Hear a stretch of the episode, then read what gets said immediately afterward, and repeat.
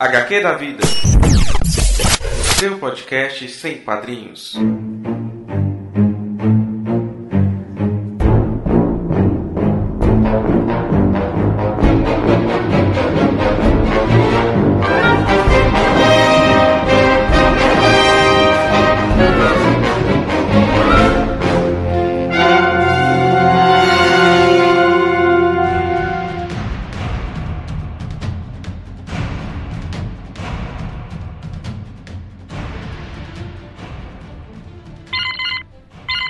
Incoming transmission. Olá, terráqueos do HQ da vida! Deixa eu contar para vocês o que que aprontamos neste HQpedia. O HQpedia é um programa que era para ser ligeiro. Nós estendemos o HQpedia. Aí decidimos falar sobre Star Trek, diversidade e também falar de outras ficções científicas. O programa estava legal, a pauta estava seguindo. Então o que decidimos? Gravar dois em um. Então vai ser da seguinte maneira: vocês vão ter o HQpedia dia 30 de maio, agora que vocês estão ouvindo, né? E aí, 30 de junho, nós temos uma pauta especial que estamos combinando com um grupo de podcasters. Nós não vamos furar essa pauta, que é um tema alusivo à ditadura. E aí, nós voltaremos com o programa dia 30 de julho. Nós temos quatro horas lindas de material bruto sobre diversidade. Então, curtam esse programa, está maravilhoso. E aí voltaremos novamente com essa pauta no mês de julho, tá bom? Um beijo e ao longo do programa vocês vão entender o porquê ou os porquês.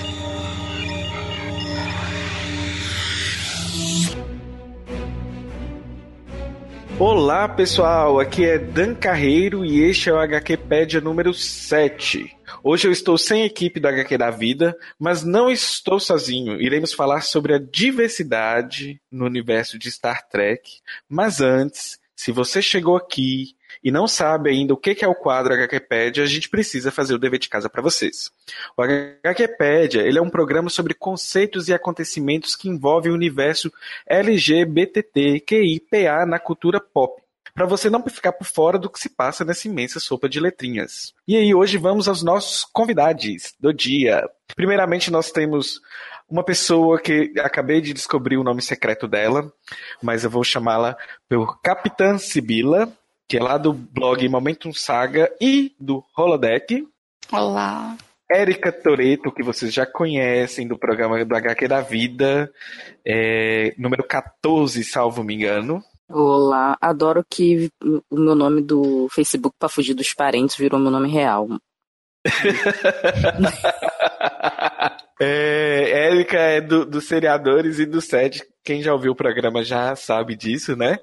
E temos também o Pablo, que participou aqui conosco do H, H, eita, do H Treta.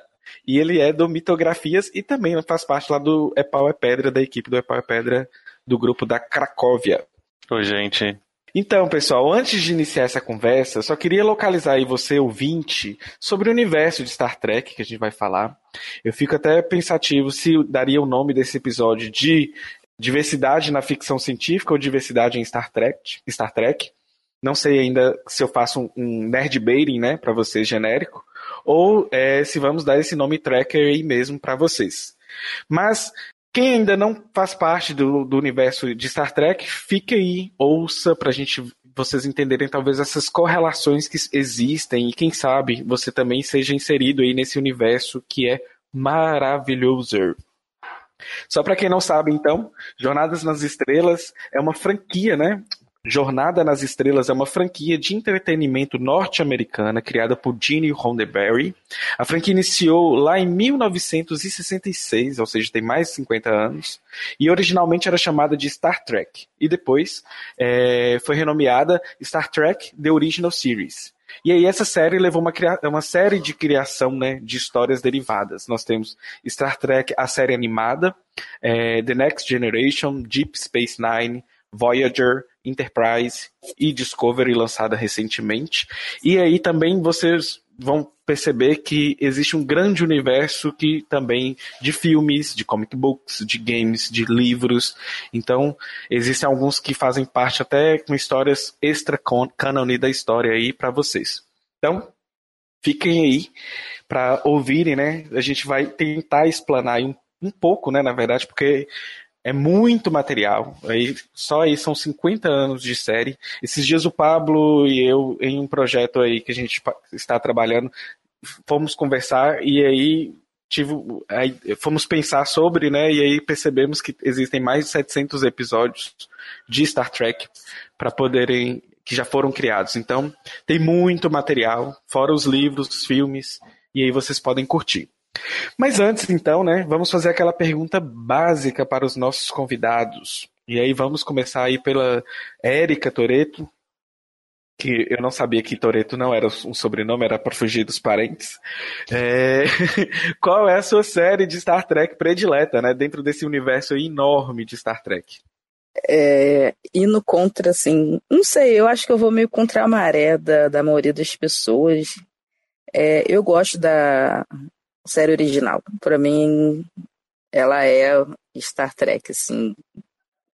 Ela tem. A, é como se fosse o Superman básico, sabe? Que sorri e faz coisas engraçadas e não precisa ser dark, não precisa ser nada, sabe?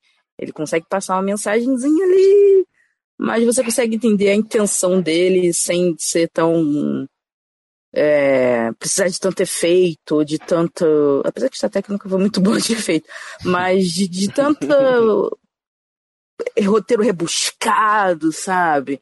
É, é, na simplicidade da, no, do, do, original, eu acho legal, assim, eu acho que é interessante. E depois vem, com certeza, Voyager. Então. E Capitã Sibila, eu já sei a resposta, né? É, não precisa nem perguntar, digamos assim.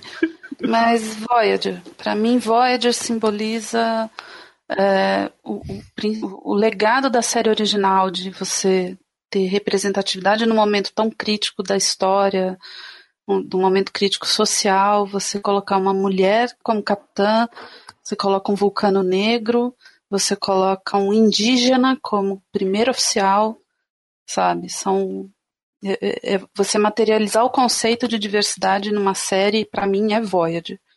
Seguido de Deep Space Nine. Eu acho que são as duas, justamente as duas que são mais criticadas por muito fã babaca. Sério? Eu acho que o pessoal ama Deep Space não. Nine. Não, não, pelo contrário. O fã, fã mesmo, aquele fã mala. Só gosta de nova geração, né? E a série original. Hum, eu não sabia disso. Não, então, porque assim, as pessoas têm a mania de falar que Nova Geração é a melhor série de Star Trek ever de todos os tempos. Não, não é. Tem muita coisa boa, mas pra mim não é. Pra mim a melhor mesmo, pra mim é Voyager. Mas é aquela coisa, é pra mim. Agora, o fã mais antigo, ele abomina Voyager e abomina Deep Space Nine. Quando Voyager foi ao ar, inclusive, as piadas começaram. Ah, só podia ser uma Ai, mulher para se perder sete anos no, no, outro lado da galáxia, entendeu? Coisas nossa, assim. Nossa, isso é tão irritante. Sim. Essa piada então, existe até hoje. Meu Deus do céu, não aguento existe mais. Até hoje. Então são, para mim, as duas séries mais subversivas e as que mais representaram o ideal de Star Trek são justamente aquelas que são mais odiadas. É por isso que eu gosto tanto. e Pablo, eu gosto de todas, inclusive de Discovery. Na verdade, eu acho que Discovery está sendo a minha favorita até agora. Eu tô gostando muito de Discovery também, por, mas ainda não é um minha motivo, favorita. E por um motivo bem, bem básico. É a única cuja primeira temporada eu gostei. Todas eu as outras séries de Star Trek eu não gostei da primeira temporada. Eu, eu achei lento, achei arrastado. Voyager, por exemplo, eu só comecei a gostar a partir da, da, da, da, terceira temporada. Deep Space Nine a partir da segunda, foi, é, é o que me logo em seguida, né? Nova geração, eu assisti quando criança, adolescente, mas depois quando eu fui reassistir, eu vi que as três primeiras temporadas são lamentáveis. Começa a engrenar só no final da, da, da terceira. Né? Série clássica também você aguenta porque é anos 60. É, a nova geração, Essa... ela só melhora quando o Roddenberry sai. É. A, a série notar. clássica, ela, ela tem uma coisa. Você tem que ter uma abstração e você tem que ter uma capacidade de se colocar na situação histórica da época para você uhum. gostar. Se você não conseguir ter essa abstração, você vai achar uma bosta. Entendeu? Vai achar uhum. cretino, vai achar tudo de ruim. Eu acho que, por incrível que pareça, a primeira temporada de, de, da original eu gosto muito. É a única série que eu gosto muito da original e é Discovery. É, mas, assim, você tem que ter uma abstração muito grande. Eu não sei também se eu já vi tantas vezes, sabe? Que eu consegui. Sabe, fica, você fica buscando informação, fica tentando entender o, o conceito daquilo e acaba gostando. Mas eu gosto da primeira temporada da original. E Enterprise também eu gosto bastante. Né? Apesar de também só engrenar da, da metade pro final. Só engrena quando tá acabando, né? É. Mas eles começaram a fazer certo, daí de repente, não, vamos cancelar, daí droga. Então vamos acabar. E aí não, não, não fizeram o resto que tinham que fazer. E, e, pensando, né, que esses, esses, cada série é produto de sua época e da, reflete aquela época específica, então, que existiu e aquela criação. E aí tem um teste, né, que é o, o teste de Bechdel, que ele foi criado em 1987 e Sibila fala lá no, no, no Momentum Saga sobre esse teste e depois ela também tem uma outra postagem complementar do, de outro teste também, que é o teste, eu não sei se pronuncia Meikomori, Sibila, porque eu não assisti Pacific Rim. Eu também não, não, não assisti direito, mas eu acho que é Makomori mesmo, eu falo ah, Makomori. Entendi. É, a gente podia até aproveitar vocês poderem explanar, né, para nosso ouvinte o que, que é esses, quais, como funcionam esses testes e, e, por que que Voyager ficou aí com a melhor pontuação nesses testes, né? É, o teste de Bechdel, assim, uma coisa que eu sempre tenho que reiterar quando eu falo de, de Bechdel é que ele não é um atestado de qualidade. Ele apenas atesta a representatividade feminina. Porque As mulheres estão conversando falo... entre elas, mas não necessariamente algo útil, né? Tudo bem, é. não é homem, mas não necessariamente é algo. Mas, mas muita gente entende que, ah, porque Voyager passa no teste de Bechdel. Aí aparece um cara do inferno. Não, porque esta não, não quer dizer que isso é uma boa série. Eu falei, amigo, eu não falei se é boa, eu só falei que passa. Então, hum. menos. tá? Então, assim, é um grupo de fãs da, de Star Trek. É, não me lembro o nome do grupo. Elas resolveram assistir, desde a série original até a Enterprise, e avaliaram episódio por episódio, temporada por temporada, para ver se eles passavam no Bechdel. Obviamente, a série original é a que menos passa, 7,5% dos episódios passam no Bechdel. Na nova geração, é, quase 45% passa. Em Deep Space Nine é 58%. Voyager bate os 87% e Enterprise Olha. bate em 39%, mais ou menos. Se a gente pegar por temporada, a quinta temporada de Voyager, 100% dos episódios passam no Bechdel. Então, quem lembra das conversas. Ah, é porque da... já tem a, a 7 de 9. Quem lembra das conversas da Janeway, da Belana e da 7 de 9 deve lembrar delas falando de motor de dobra, de é, partícula ômega e de subespaço e de Borg, Rainha Borg e o cacete a quatro. Então, por conta disso, a série é a que mais representa mulheres em posição de liderança e conversando entre si que não sejam um macho, né? E não é à toa que Voyager também é odiada, né? Por muito fã machista, misógino, otário, por conta disso. É, isso não quer dizer que a série é a melhor de todas, ela tem problemas, ela tem episódios bem ruins, e até se a gente olhar para aqueles episódios que tentaram fazer ali uma conversa de, é, de mais representatividade, Voyager não tem nenhum. Então, por exemplo, o episódio Rejoin, que é o beijo da Lenari da Jadzia, é em Deep Space Nine. O episódio do Riker com a, a moça Jinai é na nova geração. Então, é, não tem em Voyager. Se você é. procurar um episódio, não tem. Mas eu acho que Voyager sofre um problema que foi uma castração que a, a, a primeira série também sofreu. Porque a primeira série não era necessariamente para não passar no teste, porque se a gente lembrar, a segunda em comando era uma mulher, né? E a é, série. Do primeiro foi... piloto. Sim, uhum. e aí e ela não ficava falando de, apesar de ser colocada numa situação de acasalamento por causa da situação do episódio, ela não estava falando sobre isso, ela estava falando sobre a nave, sobre comandar a nave, sobre ter que substituir seu capitão e achar seu capitão. Se a série tivesse continuado naquela toada, possivelmente ela teria sido cancelada mais rápido e é, teria passado no teste um, com uma notinha um pouco melhor. Teria Mas, durado assim, uma temporada, a... eu acho, né? E olhe lá. E olhe lá. Mas assim, é, a Voyager, como ela já tinha uma capitã mulher, já tinha a Belana, que era uma personagem forte, um tanto irritante no início, e aí depois entra a 7 de 9, é, ela, ela já não podia mais agregar nada, sabe? Tipo, ela meio que ficou assim, eu, eu vou tentar. Eu tô falando das mulheres, as mulheres vão ter espaço, mas se eu botar mais alguma coisa, eu vou ser mais avacalhado, mais achincalhado, entendeu? Então acho que ela sofreu esse meio que resguardo dos roteiristas para dar uma evitada de medo da, própria... de, de, virar o nome da panfletagem, né? Que tudo que própria... você fala um pouquinho além é panfletagem. A própria atriz que faz a Janeway, em uma Comic Con, uma moça perguntou se ela sofreu com machismo dentro das gravações. E ela falou que praticamente ela não soube, ela, ela não, não sabia o que era fazer um episódio sem sofrer ataques misóginos da parte dos executivos, dos diretores, etc, etc. Então, já existia muita pressão em cima do fato de ter uma mulher como capitã. Sim. Né? Então, você botar mais episódios que, que, que tivesse uma representatividade, uma discussão maior, eles não iam pisar nesse terreno. Até porque ela estava vindo depois de Deep Space Nine, já tinha tido o episódio da Lenara com a Jadzia, já tinha tido outras discussões em Deep Space Nine, até com o próprio Odo. Então, eles, acho que eles optaram, falaram, não, já tá bom, é o que tem para hoje, fica com isso aí mesmo. Gente, por que vocês estão esquecendo... É uma escolha das batalhas, né? Diga. Por que vocês estão esquecendo da Cass? Porque ela é Porque ruim. ela é insuportável. Mas ela é uma mulher também que ela é. Por mim, ela podia morrer logo no, no primeiro episódio que ela aparece, ela, ela já podia entrar e morrer.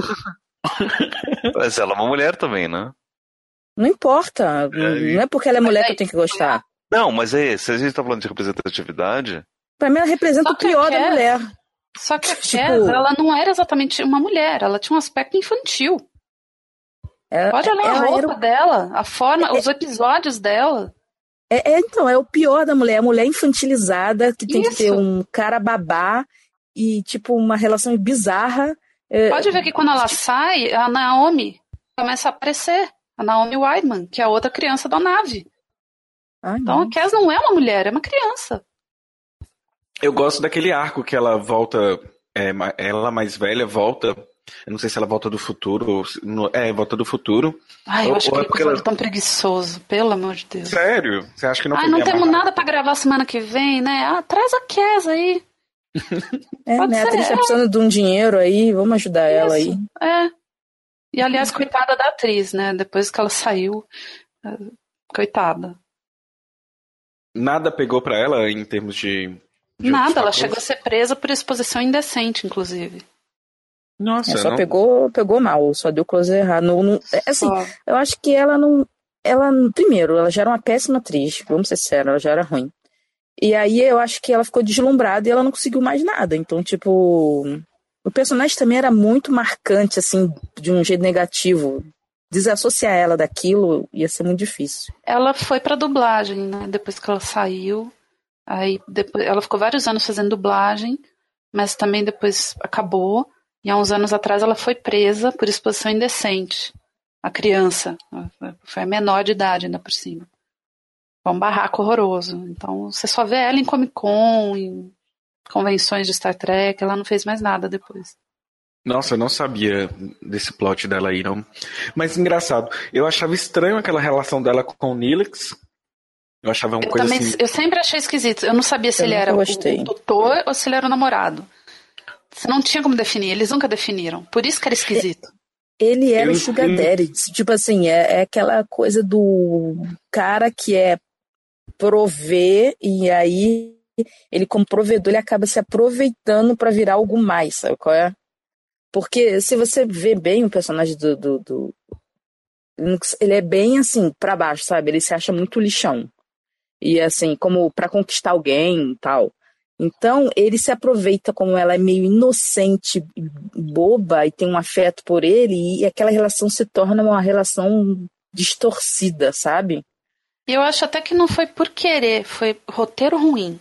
A impressão que eu é tenho é porque que eles, eram muito coadjuvantes. Então é. eles deixaram eles rolando e aquilo foi ficando no nosso imaginário. Como eles não foram desenvolvidos e como eles iam ficando lá no canto, botavam qualquer plotzinho, amorzinho, só que aquilo estava muito estranho, mas ninguém se importava. E foi ficando, foi ficando. Eu fico pensando assim, eu entendo que os Ocampas vivem sete anos, são sete, oito anos ou nove anos. Sete, mas aí... que era o período de duração da, do contrato é. de Void. E aí, aí ele encontra com ela dois anos, que é antes da idade dela estar é, madura enquanto adulta, e ela ainda passa por aquela fase. É, é assim, eu acho que não, nesse ponto eu, não, eu, eu, eu, eu, sempre estranhei, mas eu gostava da Cass enquanto personagem dentro do, do, do plot de Voyager. Eu nunca gostei da relação dela com Nilix. Você pode que... ver que quando a, quando a audiência de Voyager dá uma balançada, eles mudam o visual da Cass radicalmente no final da terceira temporada. Ela fica mais sexualizada, né? Exato. Ela abandona aquele ar de criança e ela ganha um cabelão salto alto, colã bem apertadinho, né? E dura o quê? Dois, três episódios. Depois ela cai fora e entra sete de nove. E foi um baque muito grande para a equipe. A atriz que faz a sete, ela comenta que ela era meio que separada da equipe. Né? era, Demorou para ela se integrar. Era literalmente meio Borg para eles. Né? Totalmente, né? é, totalmente. E ela faz alguns comentários que implicam a atriz, né, a, a Kate Mulgrew, que faz a Janeway, que implicam que as duas não se entendiam direito. A coisa só foi melhorar perto do final.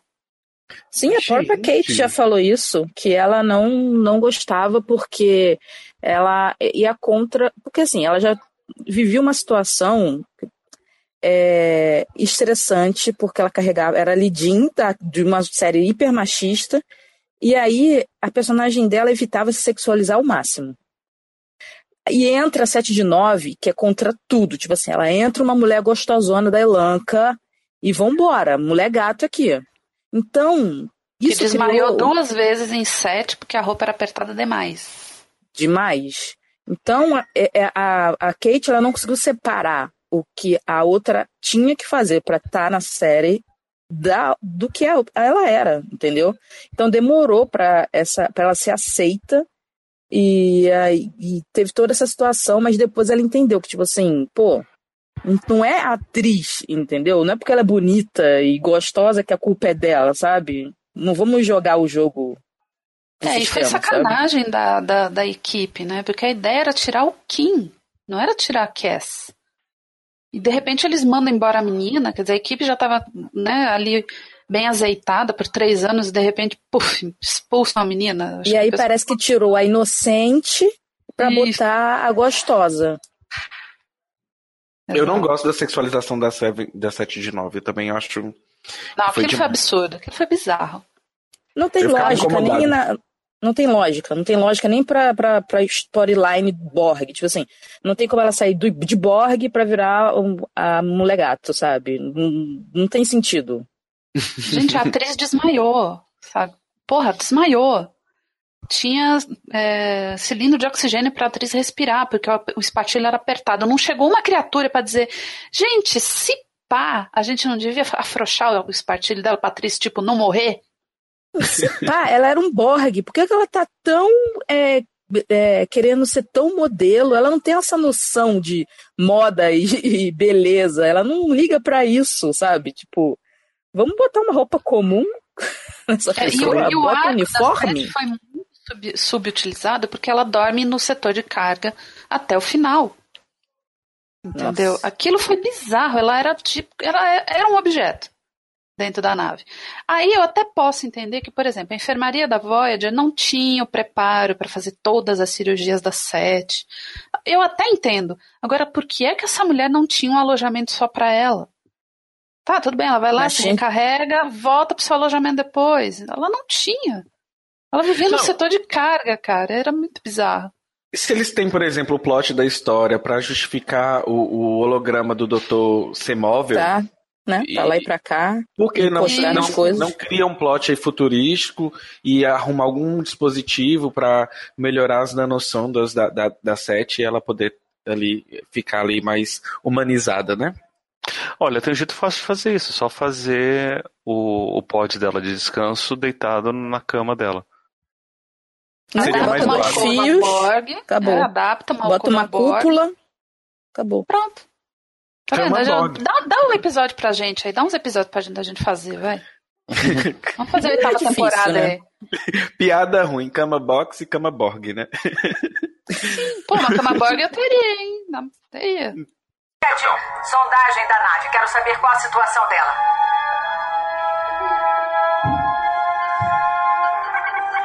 O armamento está se regenerando. Os escudos e o sistema de transdobra estão inoperantes. Quanto tempo até a transdobra? Aproximadamente 72 horas. Podemos não ter uma segunda chance e não vou perder esta, custe o que custar. Turnos duplos, simulações permanentes. Quero estar pronta.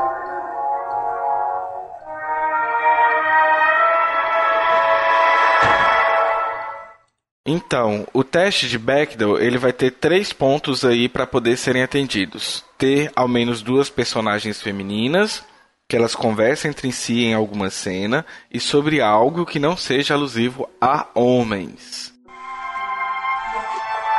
Você não lembra? Você fez essa hologravação porque não queria que tudo acontecesse. Há três anos, você viajou no tempo. Cass. Queria levar aquela mulher com você. E nos entregaria nas mãos dos E aí, dando continuidade à questão do teste, né? Então tem o, o teste de, de Bechdel. E aí tem o outro teste, que foi um teste adicional aí, que, é, caso, salvo me engano, ele foi pensado é, entre é, usuários de Tumblr, Sibila? Foi uma, uma fã de Pacific Rim que alguém comentou é, que o, o, teste não passava no Bechdel.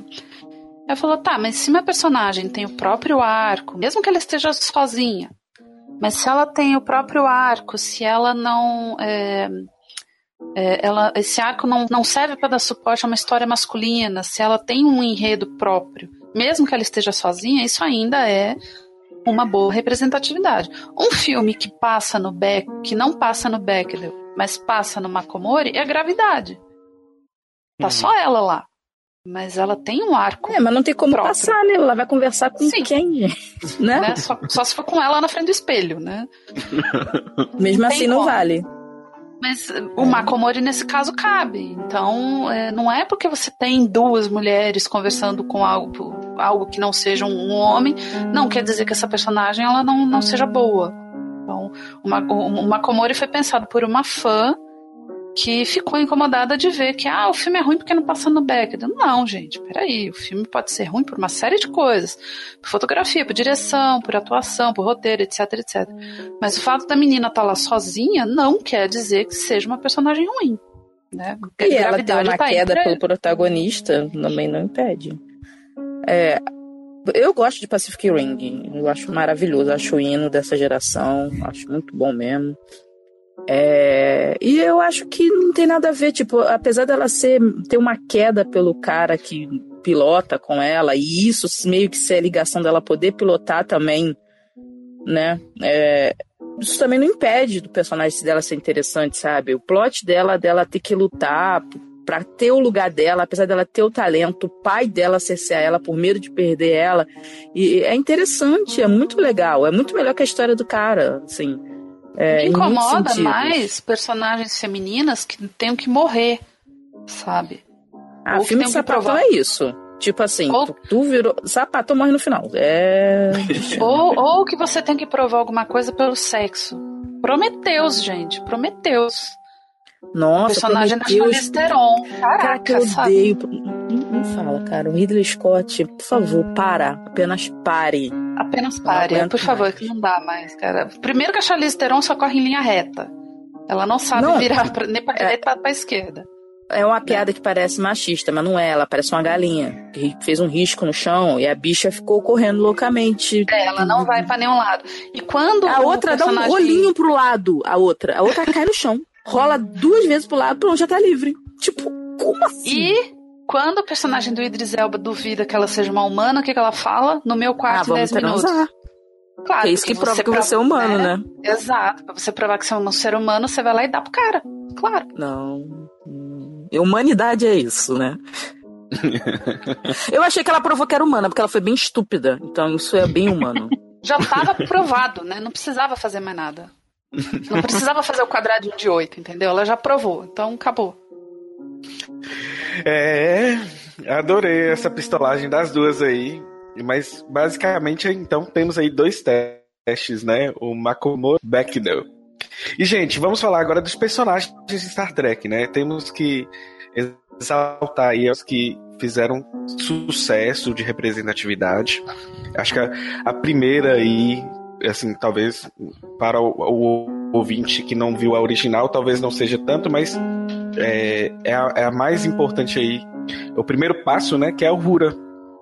E que, inclusive, esse plot de que ela tinha inspirado a, a Whoopi Goldberg, eu, a personagem, né? Eu não, não sabia e isso eu ouvi no holodeck. Se eu não me engano, foi a própria Sibila falando. A personagem, então, não, inspirou a Whoopi é... criança, né? Isso, a Whoopi criança, correndo aí, vendo televisão, viu, é, a, a, viu... uma negra e ela não era empregada, né? Ela sai berrando dentro de casa: mãe, mãe, mãe, tia, pai, vó, vem ver, tem uma negra na televisão e ela não é empregada. E era a Uhura. Maravilhosa. é, e o mais devemos... legal é ela depois ter feito, né, Star Trek. Isso foi mais interessante. Apesar dela cair no, no negro mágico, né, no, no, estereótipo do negro mágico, apesar disso, é, ela, ela fez Star Trek depois. E, e o que é legal, é assim, quando a Nichelle Nichols ela decidiu sair de Star Trek, porque ela não estava aguentando os roteiros, nem a forma como tratavam a, a falta, ela. né? De roteiro, né? Isso. O Martin Luther King falou para ela: bebeu, querida, pirou? Tá doida? Nem morta. Segura essa HI. Segura a onda aí, fia. Porque se você sair, eles vão colocar uma loura no lugar e vai ser como se você nunca tivesse existido. Segura o cabeção. E ela ficou. Quem é que ia negar Não, o Martin Luther King, né, gente? Pelo amor de Deus. e o melhor de tudo, é, o bom é que ela ficou, e apesar de ser uma coisa, é o que eu falo, você tem que pensar com a cabeça um pouco né, atrasada, assim. Para os é, anos 60 se ela tivesse muito progressista. Né? Sim, e se, ela, e se ela tivesse saído, não tinha tido o primeiro beijo interracial. Por mais que seja idiota, por mais que seja uma cena lá, lá, alguém vai. Sabe? Não importa. É o primeiro beijo Aconteceu. nos Estados Unidos numa série de ficção científica, mas ainda assim é o primeiro beijo interracial. Entendeu? Aconteceu Não, é, é, contexto, é no contexto que existiu Panteras Negras, né? Eu fico pensando assim, como que funcionou isso aí para, para as pessoas com a mentalidade daquela época. Se era necessário existir o, o Partido dos Panteras Negras, como que funcionou isso aí dentro do contexto? Deve ter sido fantástico nessa representatividade, bem. Talvez foi um, um, um beijo gay para a tradicional família brasileira que teve anos atrás em novela e, e, as pessoas reclamando que como que as crianças podiam estar tá assistindo isso. na verdade, a criança nem deveria estar tá assistindo novela, né? É, né? 10 horas da noite, né, meu filho? Não, e, e, fora que as, então. a, as mulheres em Star Trek também usavam mini saia, que era um escândalo. Sim, mas era super progressista, porque na década de 60 essa era a moda, né? É, é igual o cabelo do, do. Ai, esqueci o nome do russo. Tchekov. Do Tchekov. O cabelo de Tchekov é o cabelo de Beatles, assim, né? Então, Monkeys. Então, era uma coisa moderna da época para tentar mostrar como moderno era a, aquela série, entendeu? É, e, e, aqui entra também uma questão que eu, eu entendo porque que muita gente possa não gostar de Star Trek. Ah, porque é muito tópico. Ah, porque mostra uma humanidade que não tem problema. Não, não quer dizer que não tenha problema. Significa que a humanidade resolve ou sabe resolver os seus problemas. E para 1960, você mostrar uma humanidade unida, variada, numa ponte de uma nave estelar, resolvendo os problemas de uma maneira diplomática e pacífica, era uma mensagem absurdamente radical e diferente do que estava acontecendo naquela época. Menos de 20 anos da guerra minha um japonês lá. Em, na minha plena Guerra Fria tinha um russo. russo. Tinha uma negra então, no meio de um, de um, de um, de um país segregado. Quer dizer, então, isso é muito forte. Você tem um híbrido de alienígena com humano. É, é essa a mensagem. E, e, nos dias de hoje era o que a gente mais precisava, inclusive. Olha, tudo bem, o mundo tá uma merda, né? Mas olha aqui, tá aqui, a gente sabe resolver problemas, a gente sabe fazer uma coisa boa, a gente sabe fazer diplomacia. Era essa a mensagem que a gente tava precisando hoje. Então eu entendo que você possa não gostar, beleza. Mas dizer que é irreal, não. Eu acho que a gente precisa das é, boas é visões. Sabe? É você não acreditar que o mundo pode ser bom. Se você não acredita que o mundo é bom, o que, que você está fazendo aqui, né? É, é... Então a gente precisa dessa imagem, sabe? A gente já tem muita distopia. Vamos pensar no melhor, sabe? É, foi o que eu falei, por isso que para mim a, ele é tão forte, a original, porque ela me lembra o Super-Homem, o Capitão América, sabe? Aquele ideal, sabe? É, por mais uma coisa. Ai, é muito brega, é muito certinho, é muito. É, sabe, um cara tão poderoso e não quer dominar o mundo, por quê? Ele é bobo, sabe? não, é, é, ele é uma pessoa, ele é um, ele foi criado, ele é uma criança da Terra. Por mais que ele seja forte, poderoso, ele foi criado por pessoas boas e é uma pessoa de boa índole, simples assim. Por que você não aceita? Por que você não pode aceitar que a Terra acabou com o problema de fome, não sei o quê, e está explorando outros lugares para tentar conversar, não para tentar segregar, roubar, matar, como a gente sempre fez na Terra, sabe? Então, se a gente conseguiu resolver nossos problemas aqui na Terra, a gente pode estar no espaço numa, numa situação melhor. Com certeza, por que não? O mais difícil é a gente conversar entre si. Aliás, queremos, né? Aliás, eu topo. Se a gente puder ter esse mundo, eu tô super afim. Eu eu acho legal a ideia que eles colocam de, de da primeira diretriz de não ter intervenção em planetas que estão em desenvolvimento, porque eles criam uma ideia linear, né, de que existe graus de desenvolvimento em termos de passar por governos autoritários, ter guerras, é, até se, se desenvolverem tecnologicamente a ponto de, de ter a capacidade de dobra e organização do planeta em termos de igualdade, ou seja, quando as coisas se, se ficaram mais tranquilas ali, aí eles podem ter esse contato para poder é, não atrapalhar o desenvolvimento natural, que segundo assim, a ideia que eu tenho, né, não sei se nem se eu, se eu estou certo, vocês podem me corrigir, é como se houvesse um caminho muito natural que todos os planetas vão caminhar de desenvolvimento, que depois aquele de todo caos e conflito vai vir essa fase tecnológica, organizada. Então é como se a gente tivesse um horizonte aí que no futuro vai tudo estar tá melhor, né? A gente sabe que não, mas essa ideia que talvez passa, né? Não, mas a própria série já desconstrói isso, mostrando que tem uma série de outras espécies que já tem velocidade de dobra, tem tecnologias mais avançadas que estão longe dessa utopia. Ou pelo menos. É, né? Se a gente vai pensar no, ferengues, no... né? Vai. Agora é, realmente esqueci. É, não, só, não só ferengues, os romulanos, os klingons. Sim. Você tem um monte de problemas políticos e sociais. Ah, o, é, o, aí... o, o, próprio plot dos vulcanos, pelo amor de Deus, que é coisa mais é, retrógrada do que você é, não permitir uma série de coisas, você querer se afastar do, do, dos vulcanos e, enfim, pureza eu, de, de emoção, coisa assim. Eu acho que o problema dos vulcanos é o fato deles transarem a cada sete anos. Né? Pra mim, o problema é, se eles fizessem isso com regularidade, eles não seriam tão tensos. Uhum. e o que deve levar a gente, então, ao nosso próximo personagem, né? Que é o Tuvok. Que hoje mesmo, foi hoje ou foi ontem, eu até conversei com o Pablo, que eu descobri que ele tá em Star Trek Titan. E, e e Tuvok ele esteve também junto com personagens de, da série original e também com a Capitã Janeway. Então ele aí está em vários plots e várias naves e há vários anos servindo aí a, a Federação. Eu gosto muito do Tuvok. Ele, sei, ele, ele é um vulcano que é, ele, ele tem carisma, eu não sei explicar. Ele tem um carisma que o Spock tinha mesmo que sendo aquela coisa plana, né? De longa e próspera, aquela coisa toda certinha, toda robótica praticamente. Mas ele, eu não sei, ele tem um carisma, eu gosto tanto do Carisma vulcano. É, o carisma vulcano. é um que a Tipol não tem, entendeu? É o carisma que a Tipol não tem, é isso. Ah. A, a, a Tipol, pra mim, morreu quando deram close na virilha dela. Quando eles passam um gelzinho. Ah, não, aquilo pra mim me matou. Falei, não, para. Mas a, mas a Tipol tava viva em algum momento? Simplesmente eu acho ela uma personagem tão vazia. Ela é, ela não tem carisma, ela é vazia, ela foi uma personagem mal aproveitada. Ela tem bons episódios, como aquele da Síndrome de Panar.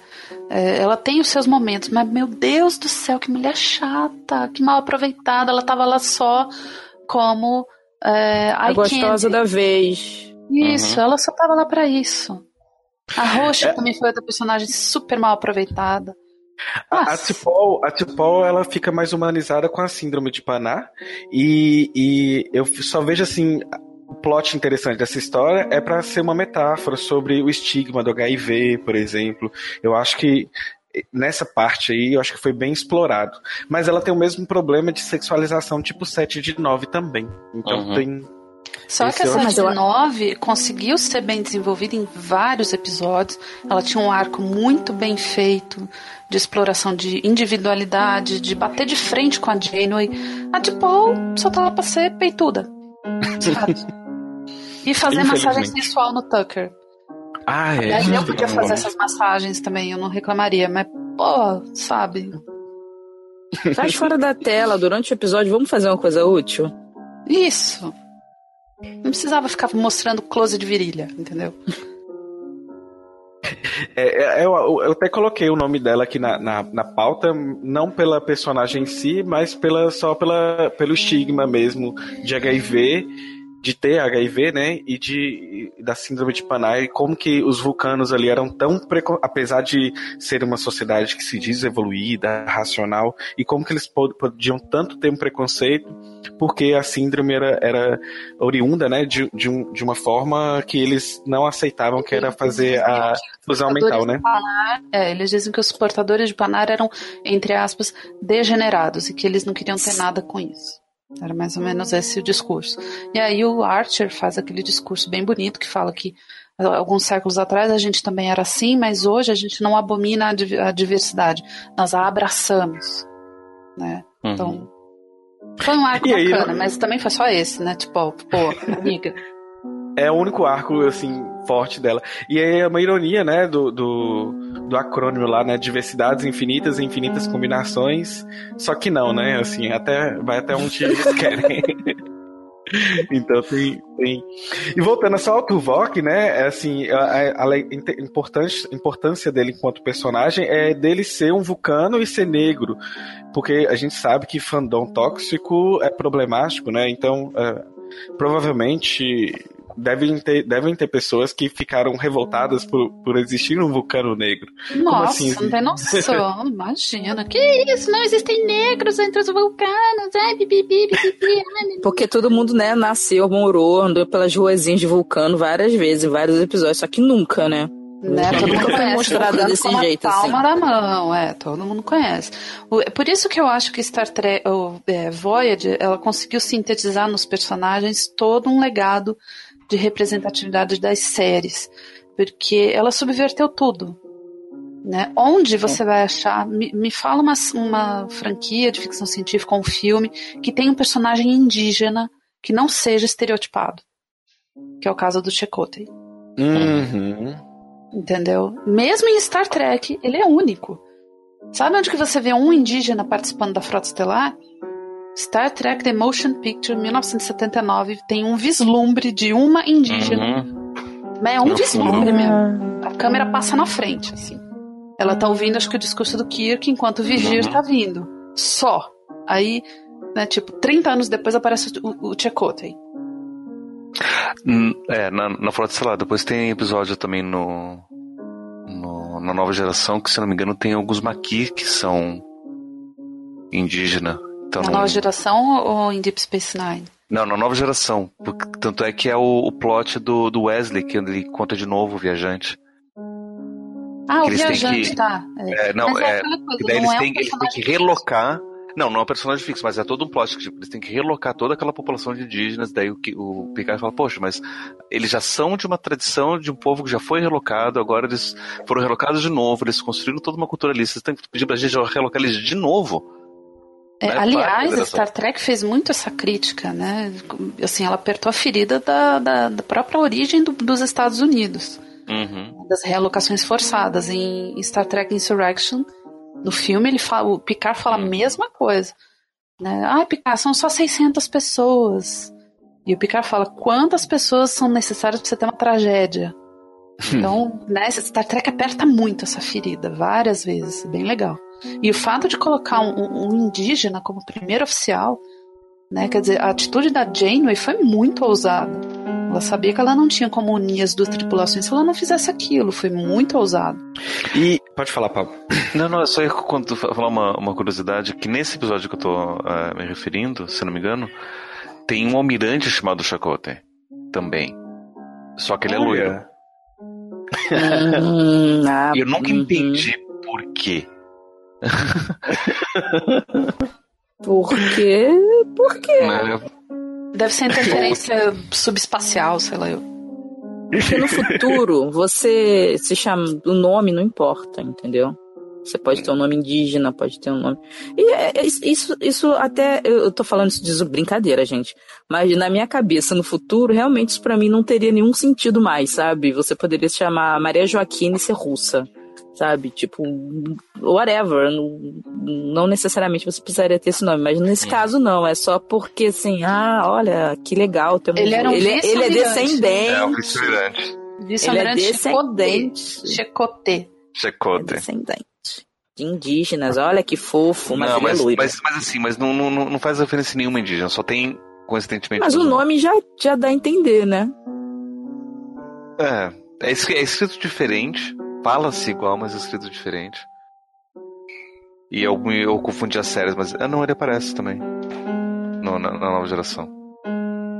Esse plot de somos todos iguais no futuro, Hoje ele não é, ele ainda não se aplica, né? E eu, eu, quando eu vejo as pessoas falando somos todos humanistas, não vamos pensar em gay, em lésbica, em negro, em brancos, em indígenas, é a maior furada que existe, porque com certeza esse discurso ele só favorece um grupo, né? E já geralmente é o grupo que é mais é, privilegiado. Então, não funciona, ainda não funciona, né? E continuando aí nessa série de personagens, já que a gente puxou, puxou o Tuvok, já falamos da Uhura, já também falamos da Tipol, da 7 de 9. Continuando, temos o Benjamin Cisco, que é um dos personagens aí que eu estou criando um carisma, porque eu não tinha assistido Deep Space Nine, e agora estou aí na segunda temporada, é, maratonando aí Deep Space Nine. Que foi o primeiro Capitão Negro, né? Que também começa... causou um, um burburinho, mimimi do, do fã conservador babaca. Começou o mimimi, teve, teve, Deep Space Nine fez duas coisas assim, que foi chutar o pau da barraca.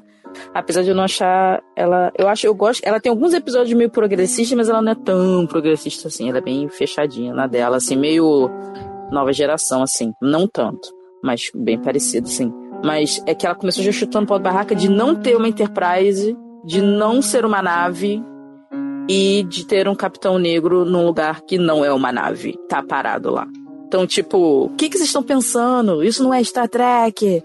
Ai, meu Deus, de tacar fogo no corpo, socorro, que absurdo. Entendeu? É, e, Isso... dizem as mais línguas que foi cópia de Babylon 5, né? Ah, claro. Dizem né? as mais línguas, né? que eles tinham. É, o, o, o, criador de Babylon 5 tinha submetido o episódio piloto para o estúdio. O estúdio negou, um ano depois surge o plot de, Babylon, de, de Deep Space Nine. É a Rádio Pian Intergaláctica que fala isso, né? Não existem provas. É, mas também, olha só, mesmo que seja uma cópia de Deep Space Nine, tirando a base. É, tirando o fato de que é uma estação espacial, não tem nada a ver com uma com a outra. É, na então... verdade, tem, agora falando, tem, tem uma questão que chama a atenção da, dessa comparação, porque eles, eles é, exploraram bastante a religiosidade dos, dos, dos bajorianos. E em Babylon 5 você tem também toda uma espécie, os minários, se não me engano, que são muito Mimbari. religiosos. É, os mimbários são muito religiosos também. Então faz sentido que talvez eles quisessem explorar alguma coisa assim em Babylon 5. O cara fez o, o plot. E daí aproveitaram isso para jogar em, em Deep Space Nine. É, é uma similaridade. É. Sim. Mas, Mas é claro isso não. Ah, fala. A, a Ro, quando ela aparece, a, a, a Ferris Ro, ela já, já, já é dita que tem existem práticas religiosas em Bajor. Né? Então não sei o quanto que que... Talvez isso até tenha sido in, in, não intencional. Uhum. Mas a questão de você desviar completamente, botar uma estação espacial ao invés de uma nave? Uhum. Né? Tanto que depois eles botam a Defiant para dizer que não, não é que eles estejam tão parados assim, né? Vamos colocar uma navezinha aqui, pá, tal. Mas é, o, o fato deles saírem tão da curva dá uma indicação de que eles tiveram uma dica de outra série. Né? Mas os dois enredos são muito diferentes. Muito. Mas eu acho que a questão da religiosidade da Deep Space Nine fica muito por conta de um dos roteiristas, que também era um dos cabeças na época, que é o Ronald D. Moore, que depois repete a questão da religiosidade em Battlestar Galáctica. Então, tipo, é uma coisa que eu acho que vem dele, entendeu? É esse cara que traz isso. Porque quando ele sai da, da dos roteiros, das coisas, que ele briga lá com o Brandon lá, é, eu sinto que isso dá uma diminuída, assim. É, não sei, eu acho que tem muito a ver com, com esse cara, entendeu? Com o Ronald.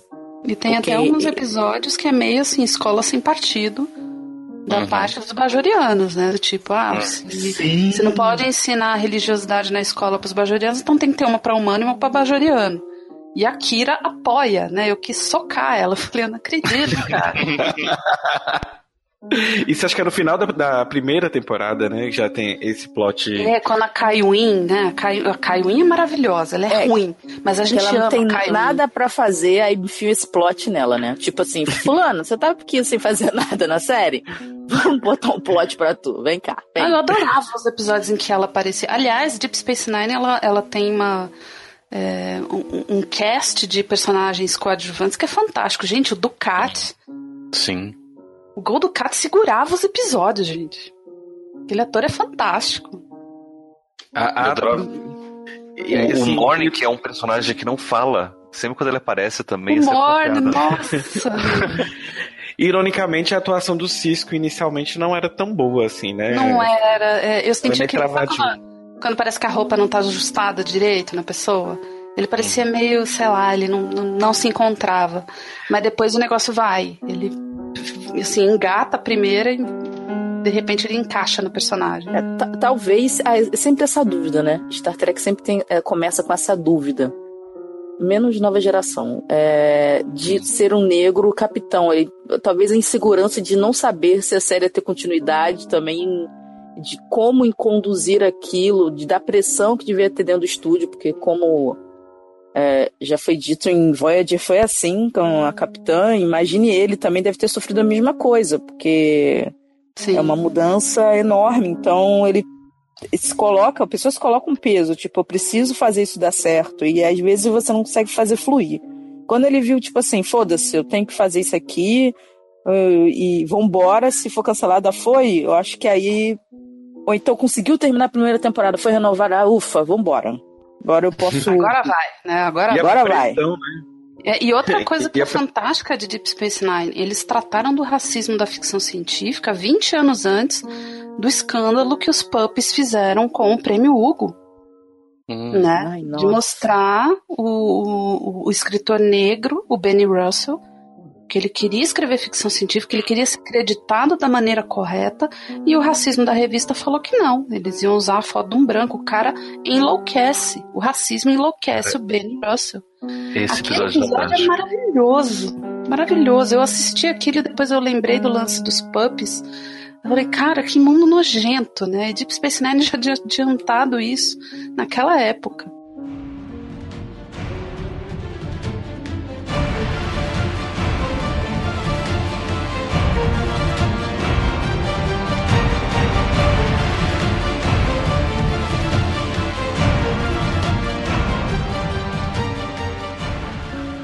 Continua no papel de, de adiantar temáticas dentro de Star Trek.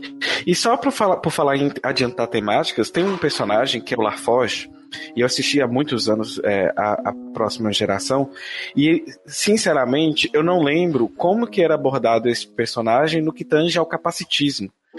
Porque, por exemplo, aqui no, no HQ da Vida, depois que eu conheci o Sidney, e gravamos o HQ da Vida, e Sidney também tornou-se membro aqui do HQ da Vida e, e ele bate na tecla do capacitismo, é, desses preconceitos todos que envolvem qualquer é, deficiência, né? E, e aí as opressões que pessoas com deficiência vão sofrer.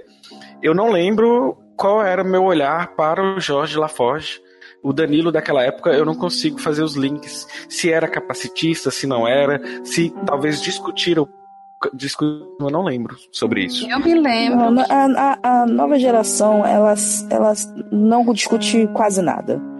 É, o, o LaForge é uma pessoa que enxerga. Não importa. Ah, ele enxerga diferente porque ele precisa dos óculos. É como se fosse uma pessoa que tem problema ocular. É uma pessoa que precisa usar óculos. Eu sou míope, preciso usar óculos. Não é uma pessoa cega, sabe? Só existe Isso... um preconceito com ele no filme. No Star Trek Generations, que Tem... aparece o Kirk, né, que, que, eles fundem as duas, eh, a nova geração com a equipe da série clássica. O, o Thorin, é Thorin o nome dele? Não me lembro. Que ele tá, ele faz um acordo com a com as Klingons lá para alterar a faixa temporal que está passando e eles capturam o LaForge para botar um, um, rastreador, uma câmera no visor dele. E esse cara fala para ele como é ser, como que é para você ser um anormal? Ele fala assim Porra. pro LaForge. É, e é tão é, é, LaForge fala, eu sou normal. É tão avulso isso, porque, é. tipo assim, ele passou a nova geração inteira, ninguém, tipo, teve, deve ter tido uns dois, três episódios que ele quebrou o visor e teve que fazer alguma coisa. É, e assim, é ridículo. É, é, uma pessoa que usa óculos, não é um, um, uma pessoa cega. E depois o visor ele sai fora, porque é um pedido antigo do ator, o, o Liver Burton. Ele queria que o, que o LaForge não tivesse o visor porque ele sentia que o visor atrapalhava a atuação dele. E hum. ele pedia que as equipes hum. dessem um jeito e falou: escuta, eu preciso enxergar. Né, sem o visor. Eu preciso que as pessoas entendam que o LaForge ele não tem um símbolo de, né, de, de deficiência, entre aspas. Um símbolo que, que torna ele ser uma pessoa diferente dos outros. E aí, no arco do. Qual é o nome daquele filme, meu Deus? Não, é o primeiro é... contato. É o primeiro contato. É, ele já tem um, uma prótese, né? Ele já tem olhos mecânicos. Um implante. Mas, mas posso dizer um negócio aqui entre nós, que ele no osso? Historinha de ator que quer aparecer quer que a cara apareça, entendeu?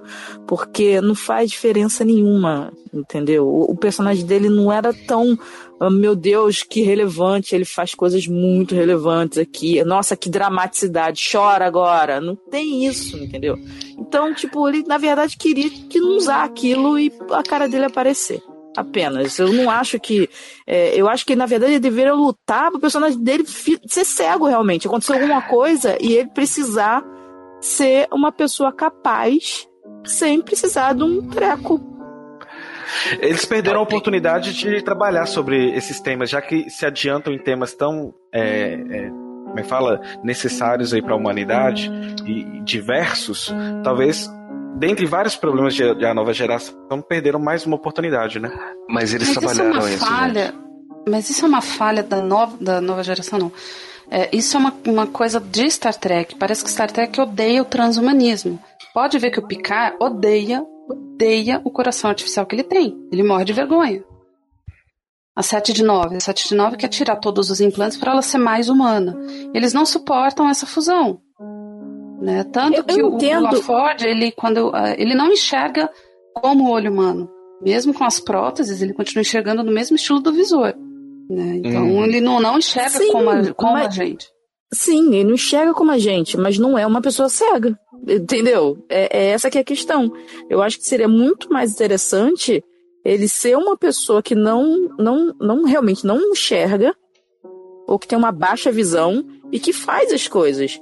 Para pôr um cego que enxerga, às vezes, melhor do que quem não tem um visor, eu achei que foi um desperdício. Tipo, não precisava ter esse personagem, entendeu? Pra, pra justificar isso, não precisava. É, é, é eles abordaram muito melhor. Para mim, nova geração, a única coisa que eles abordaram foi a questão do data. Que eles são tão contra implantes, mas estavam querendo fazer o data ser aceito como humano. É, e aí fica essa coisa incoerente, não, sabe? Tipo. É, um ser vivo, né? Mas, tipo, fica incoerente, porque. É, é, e assim, eu entendo a questão da parte do transhumanismo da questão quando eles descobrem os Borgs. Mas antes disso, eu acho que não deveria ter problema nenhum, sabe? Tipo, normal, a evolução das coisas. Mas, gente, tem um episódio. Que... Pode falar, Pablo, depois a gente Tem um episódio, vocês estão esquecendo, que da quinta temporada, onde eles encontram uma colônia humana num planeta que tá para ser, enfim, vai sofrer um, uma, uma, catástrofe é, natural, acho que a estrela deles vai explodir, alguma coisa assim, e a colônia vai ser, não tem condições de aguentar. E é uma colônia que é feita de humanos geneticamente perfeitos. E que foram deixados. Ah, não. Não. É, não, não, não, não geneticamente melhorados, geneticamente perfeitos, ou seja, sem nenhuma deficiência, sem nenhum problema de saúde, né? simplesmente geneticamente perfeitos.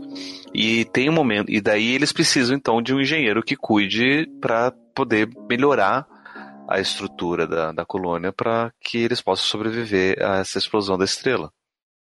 Ou, sei lá, qualquer o problema que eles iam enfrentar. E tem e até uma moça que da colônia, não é? Isso, exatamente. E aí ela começa a se envolver com a LaForge, ela começa a ver, nossa, eu gostei da, da, da sua nave, gostei da, das coisas, eu quero explorar também. Né? E ela até fala, não, porque eu fui feita para ser inteligente, para explorar, e eu quero sair. E tem um momento que o LaForge e elas conversam justamente sobre a questão da coluna deles, que essa coluna foi feita para ser perfeita, sem nenhum defeito, e aí ele fala, poxa, alguém como eu não ia ser permitido nascer aqui, né? alguém que nasceu cego, alguém que tem essa deficiência, né, não ia ter essa, essa possibilidade. Então tem ali essa conversa, sim, do capacitismo. Hum, é, mas foi o que eu falei, são três episódios, assim, sabe? Em toda uma série de nove temporadas. Pois é, mas a ideia é você não ser capacitista. A ideia é você poder pegar uma pessoa que é cega e mostrar que é uma pessoa cega, apesar da cegueira, e isso não atrapalha a convivência que é. Exatamente. Né? Então, por isso que você tem, você tem lá a marca, ó, o Laforge é cego, então, mas ele, ele convive é, normalmente. Inclusive, tem momentos onde, mesmo cego, ele consegue fazer um monte de coisa. Mesmo sem o visor, ele consegue fazer um monte de coisa. Tem um episódio. Sim, ele consegue ser melhor do que os outros, às vezes. Sim, por, mesmo... por, não, não sem o visor, com o visor. Não, é essa que é a questão. Para mim, ele não deveria ter o visor. Você entende? Então, Porque aí visor, sim seria.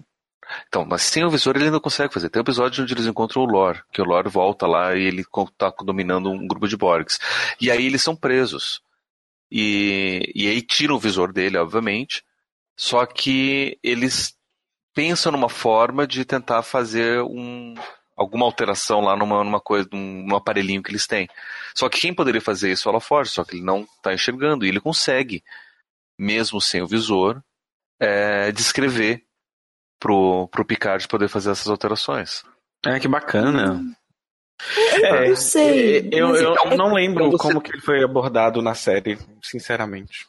Sim, então mas você, eu acho muito pouco. Eu acho muito pouco. Claro que pouco. Por quê? Porque, porque não é para ser uma série sobre como pessoas cegas conseguem fazer. Simplesmente você tem um personagem que é cego e ele consegue fazer. Ponto.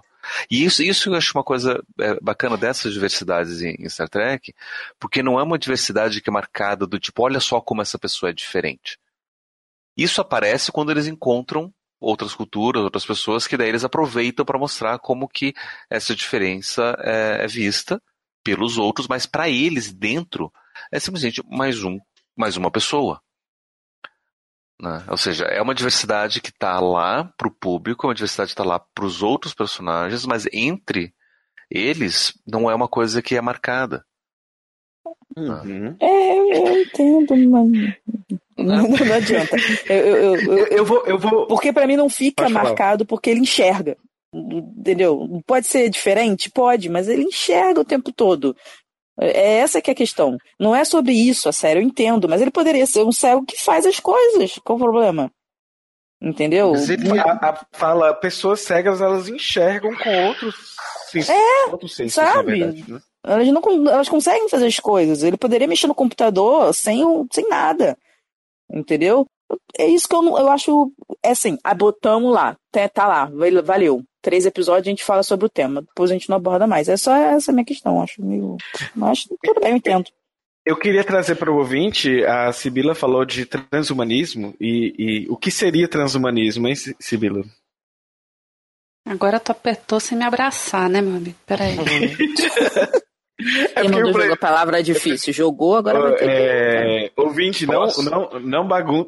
não baguncem, né? Porque a gente fala de identidade de gênero e sexualidade no podcast, aí surge o, o, a, o tema transhumanismo. O que seria Daqui isso? a pouco ele me pergunta sobre a taxa Selic, né? Quer dizer, pô...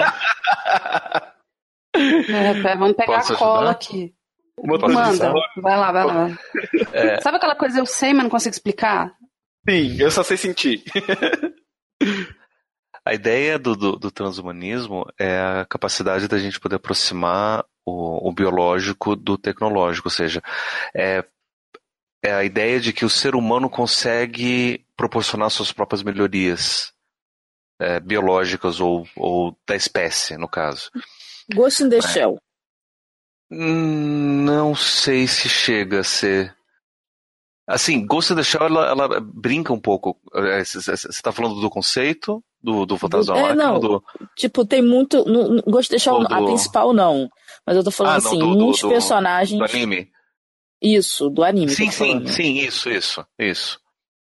Você né? se melhora sempre. Isso. Né? É, ou seja, você, você tem essa ideia de que. Mas, mas a ideia do, do transhumanismo não é simplesmente você ter implante ah, eu posso colocar com implante não sei o quê. Mas a ideia de que é possível o ser humano poder direcionar e melhorar a sua própria evolução. E aí a gente usa da tecnologia para isso. Pode ser tanto uma tecnologia é, eletrônica, como até a própria ideia da, da biotecnologia, engenharia genética. Todas essas alterações são consideradas formas de transhumanismo. Né? Então, por exemplo, tem gente que. É, não sei se vocês viram alguns anos atrás, teve aquele experimento de um, de um cientistas que que, que cresceram uma orelha na, nas costas, nas de um costas rato. do ratinho. Né? Então, esse seria um experimento de transhumanismo, ou seja, é possível eu poder criar biologicamente, ou seja, direcionar a evolução, direcionar as melhorias. Então, isso aqui, e uma das formas, e talvez a principal forma de você poder fazer isso é através dos, dos implantes né, é, é, cibernéticos e, e biônicos, e sei lá com, qual nome que eu o autor diferente vai dar para isso. Né? E que esses implantes ajudariam Seria a fazer jeito mais essa... simples, assim, de você dar um exemplo. São os implantes e a, com a tecnologia. Mas é, o transhumanismo também tem essa questão da religiosidade também. É bem pegada, assim, eu sinto que é, a melhoria do ser humano vai muito além, sabe? Tem várias outras questões envolvidas. Assim, eu não sei, quando eu vejo é, séries, coisas que abordam essa questão do transhumanismo, elas sempre, de certo modo, falam um pouco de religiosidade. Porque vem aquela questão de, se você, de você estar perdendo, por um lado, a sua humanidade e em troca, sabe, de melhorias, uhum. ou então, tipo, essa melhoria pode fazer você se elevar em torno disso. Mesmo que não seja dito na minha cabeça, eu sempre fico pensando nessas questões, porque como eu, eu li algumas outras coisas, tipo, eu sempre acho que tem um pouco a ver, assim, com a religiosidade, sabe? Uhum. De humano é, se é, perder na é, busca é, mas, da perfeição. mas o, o transhumanismo, ele não é necessariamente um movimento dentro da ficção ele aparece dentro da ficção, mas ele é um movimento fora da ficção. Uhum. Né? Então existem, se vocês procurarem na internet, existem grupos transhumanos que promovem transhumanismo, que promovem esse debate. Né? Que, por exemplo, uma das, das grandes pautas da, da, da, discussão transhumanista, por exemplo, é a pesquisa com células-tronco. Né? Então, se você vê grandes grupos transhumanistas que estão atrás de, de tentar promover pesquisas com célula-tronco, porque é uma forma, por exemplo, da gente poder combater doenças, da gente poder, consequentemente, melhorar a nossa condição de vida através da nossa própria é, engenhosidade. Uhum. Gente, eu estou googando aqui, estou chocada. Existe o foco até dentro da espiritualidade mesmo, conforme a Erika falou. É bem amplo esse movimento. Tem até curso de introdução à filosofia do transhumanismo. Uhum. Não sabia. Até bom, assim, o, o, fica o ouvinte aí, então, com o que é transhumanismo, né? A e, gente pessoal, vê pra... que Star Trek, ele dá uma, ele abomina tanto essa questão do transhumanismo, que quais, qual é o principal inimigo da, da, Os da Federação? Os Borgs. Exato. Eles entendem que é aquela coisa de se você se, é, tentar mudar o que você tem de humano, é como se você perdesse a sua identidade, que é os Borg. Uhum. Não, e outra coisa, se a gente parar pra pensar, isso é desde a prim da primeira série, né? Porque quem é o maior vilão de, é, de todos os tempos? O Khan? É alguém melhorado geneticamente, uhum. né? Não, mas não, não, só, mas, mas não só isso, né? Porque daí você tem também a espécie 8472, que é o inimigo dos Borgs, que eles também chegam a ter essa, essa melhoria, mas completamente biológica. Exato. Tanto é que quase que eles são imunes aos implantes dos Borgs. Então qualquer tipo desse. Então é, é também uma mas forma. Mas também é transhumanismo. Sim, sim. Mas é o então- transhumanismo pelo outro lado biológico, né? Transbiologismo. Não, mas continua, continua sendo trans, trans, transhumanista. É, a Transhumanismo tem várias vertentes, tem, tem muita coisa, assim. É, é, é o Khan é, é, um exemplo disso e, tipo, não sei explicar, vou deixa quieto. Né?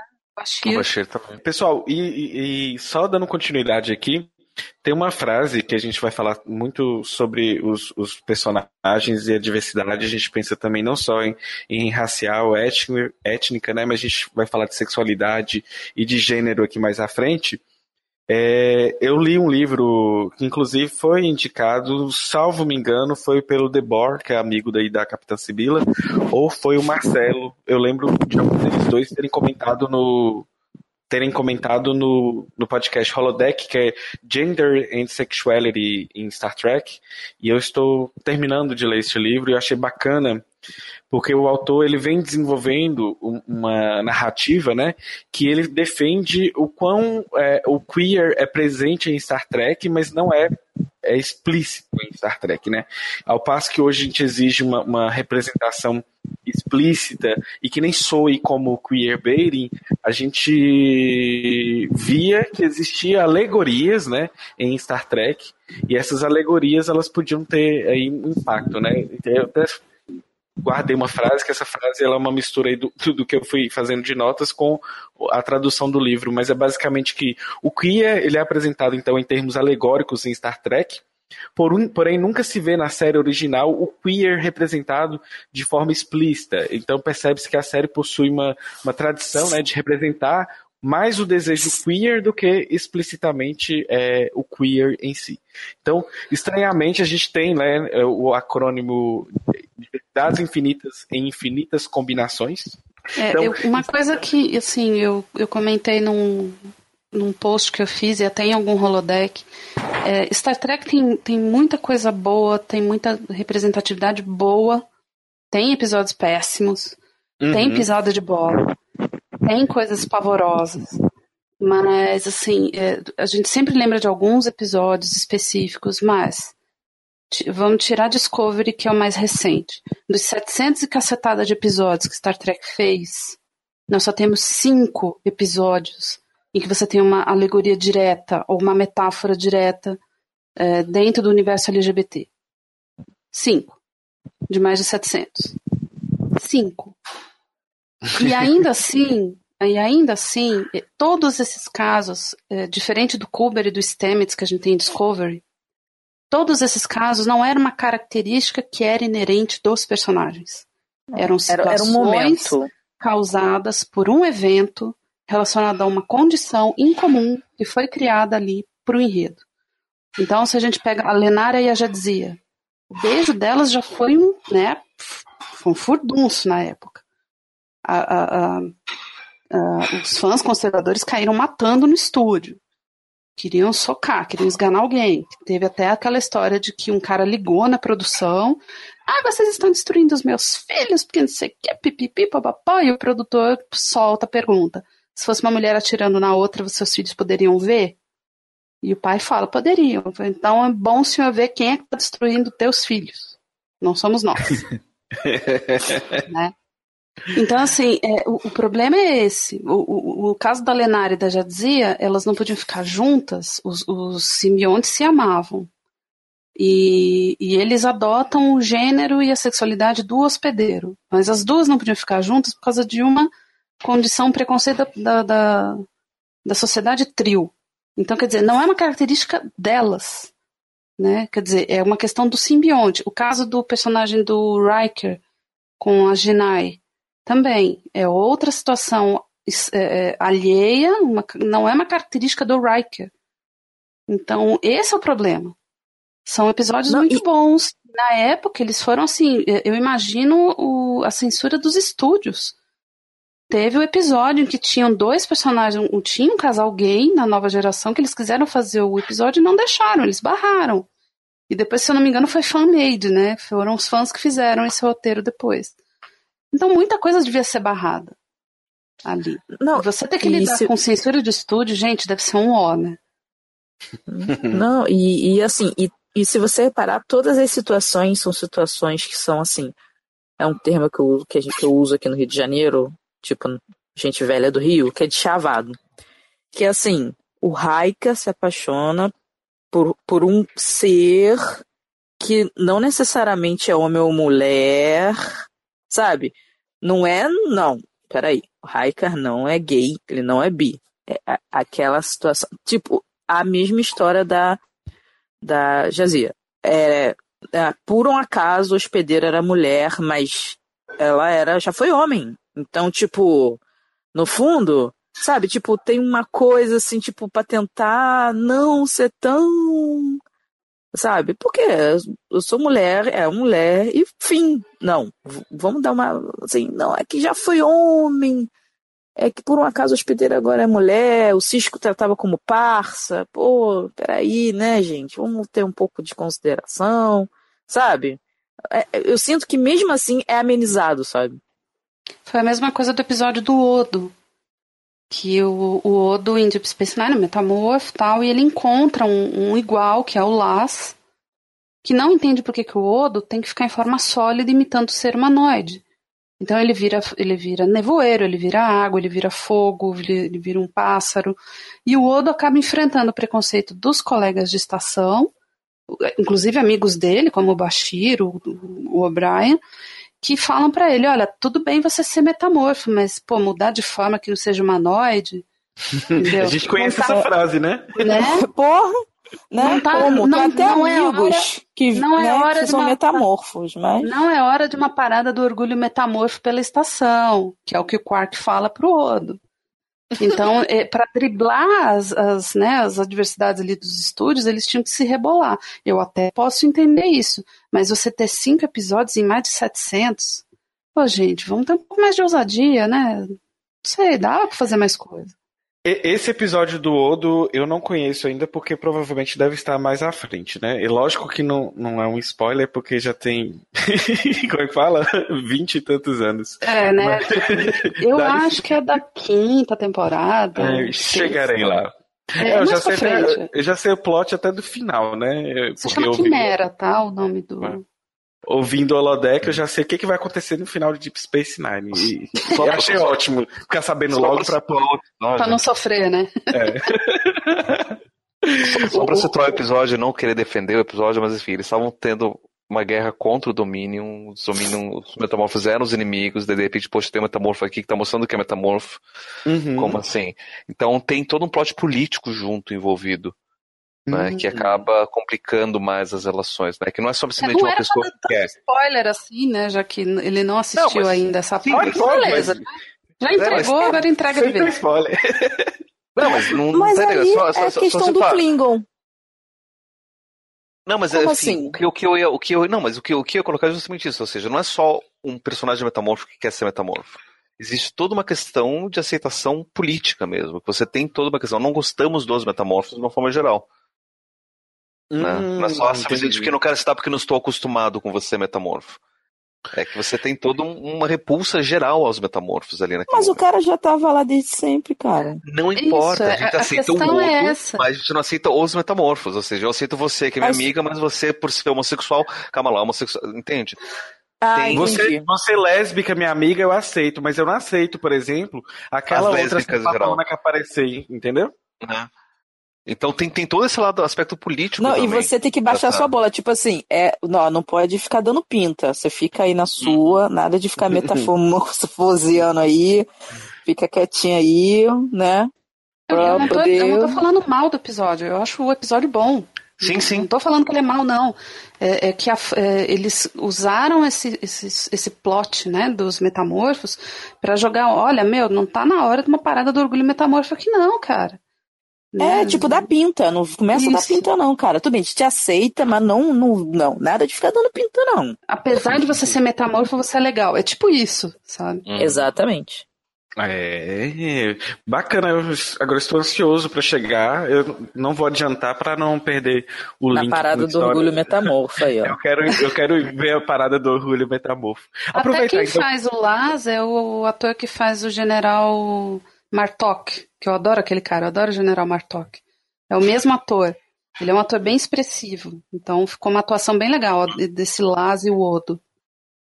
Eu acho até interessante a gente também pegar, então, já que a gente falou do Odo, e olha que eu não tinha pensado no Odo na, na pauta, mas é interessante pensar que Star Trek trabalha com diversidade com, às vezes, o que não é humano, né?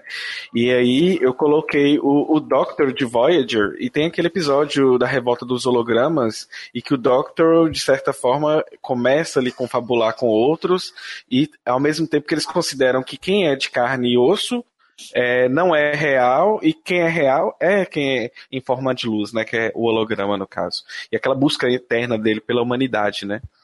Por ser mais o doutor, humano. ele tem algumas discussões muito maneiras.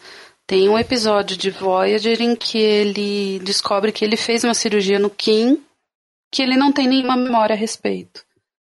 E aí ele descobre que, na verdade, ele teve um conflito entre as subrotinas de ética e ele pirou. Ele simplesmente enlouqueceu e a capitã acaba é, apagando aquelas memórias, né? Para ele não ter acesso. E é a 7 de 9 que abre o olho dela. Fala: Você está tratando o doutor como se ele fosse um equipamento. Então eu sou parte mecânica e parte humana. Então quando eu tiver com problema, você vai me abandonar também. Né? Foi tipo, uhum. tipo, cataplaft na cara da, da Janeway, né? Eu adoro aquele episódio, adoro. O, o... Mas... É, ele sempre tenta né, adicionar rotinas e aprender mais pra, a fim de ficar mais humano.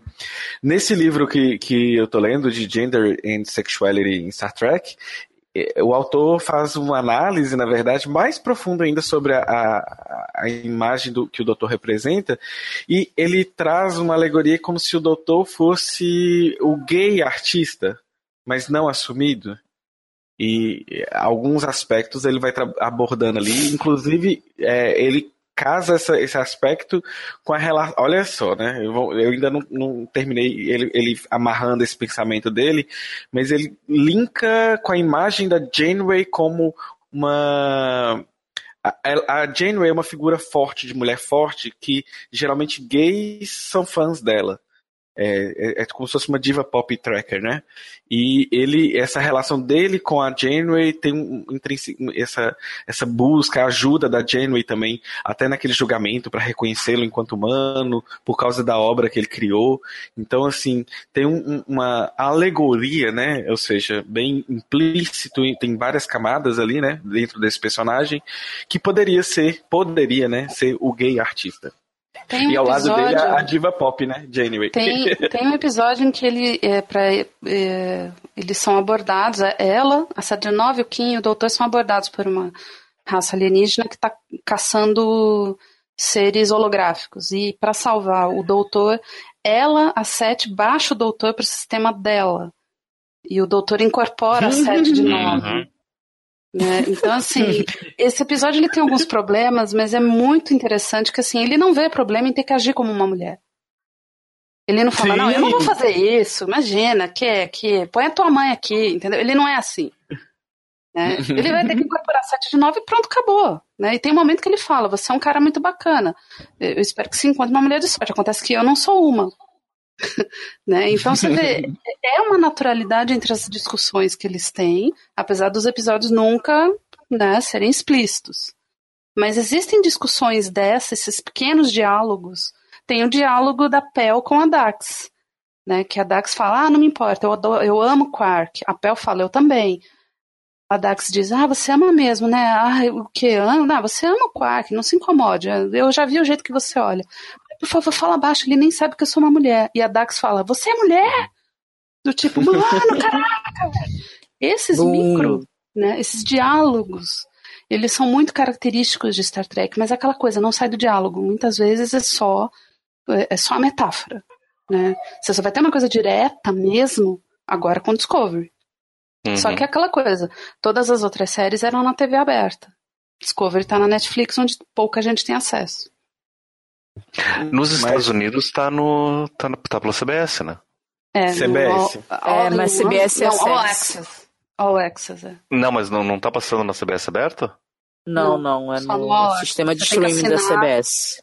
Não streaming, é. não tá na TV aberta. Hum. É, e só falando então do doutor, né? E a gente tem então a, a, esse plot dele aí de várias camadas e possível até uma possível até homossexualidade. É, vocês começaram, a Sibila começou a falar da, da Dax, né? E aí é, é interessante explanar para o ouvinte, né? Quem é a Dax? Por que, que ela, ela é, é, tem um gênero feminino e ela já foi tratada como se fosse um ser que tivesse gênero masculino. Alguém pode explicar aí para, para o ouvinte o como que é isso? Tanto que o Cisco chama de Old Man. Old Man. Ele chama ela de Old Man. o meu, é, o que acontece é que a, a Dax ela é de uma espécie, que, é, que são os trio, que são é uma espécie simbionte, onde você tem um, um organismo que, seria, que vive em simbiose com, com o hospedeiro. E o hospedeiro carrega que é o corpo e esse organismo que, que traz memórias, emoções, decisões, ele é como se ele tenha aparecido de um verme, quase. Daí ele é implantado no, no, no Isso hospedeiro. foi usado no filme do Jason. o, a, a, ideia do, do, do, do, dos trio é que esse, esse o trio mesmo, né, que é o, que é o, o principal, o o ser principal, né, que não é o, o, hospedeiro, ele consegue viver por muito tempo se ele trocar é, de, de hospedeiro a tempo. Né, ele consegue sobreviver vários hospedeiros e ter, sei lá, dezenas se, se, se conseguir. No caso da Jadzia, ela é, se não me engano, a quinta ou a sexta hospedeira desse trio que é o Dax. Né. E antes teve outros hospedeiros que também já foram homens, Teve hospedeiros que já foram mães, hospedeiros já foram pais. Então, é, tem momentos que a, que a Jadzia tá falando, não, porque eu já experimentei ser mãe, já experimentei ser pai, já experimentei né, na, é, no Senado e tal. E, e, e a ideia é essa, né? Porque quando fala que eu já experimentei, é que quem experimentou foi o trio implantado em, em outro hospedeiro. Ah, então você tem essas trocas de, de, de, de hospedeiros. Mas só uma, uma, curiosidade que não foi mencionado até agora, né? O primeiro episódio onde os trio aparecem é no episódio da nova geração. Onde eles aparecem, inclusive, com uma maquiagem diferente que, que não tem cara dos trio depois quando aparecem no, no, em Deep Space Nine.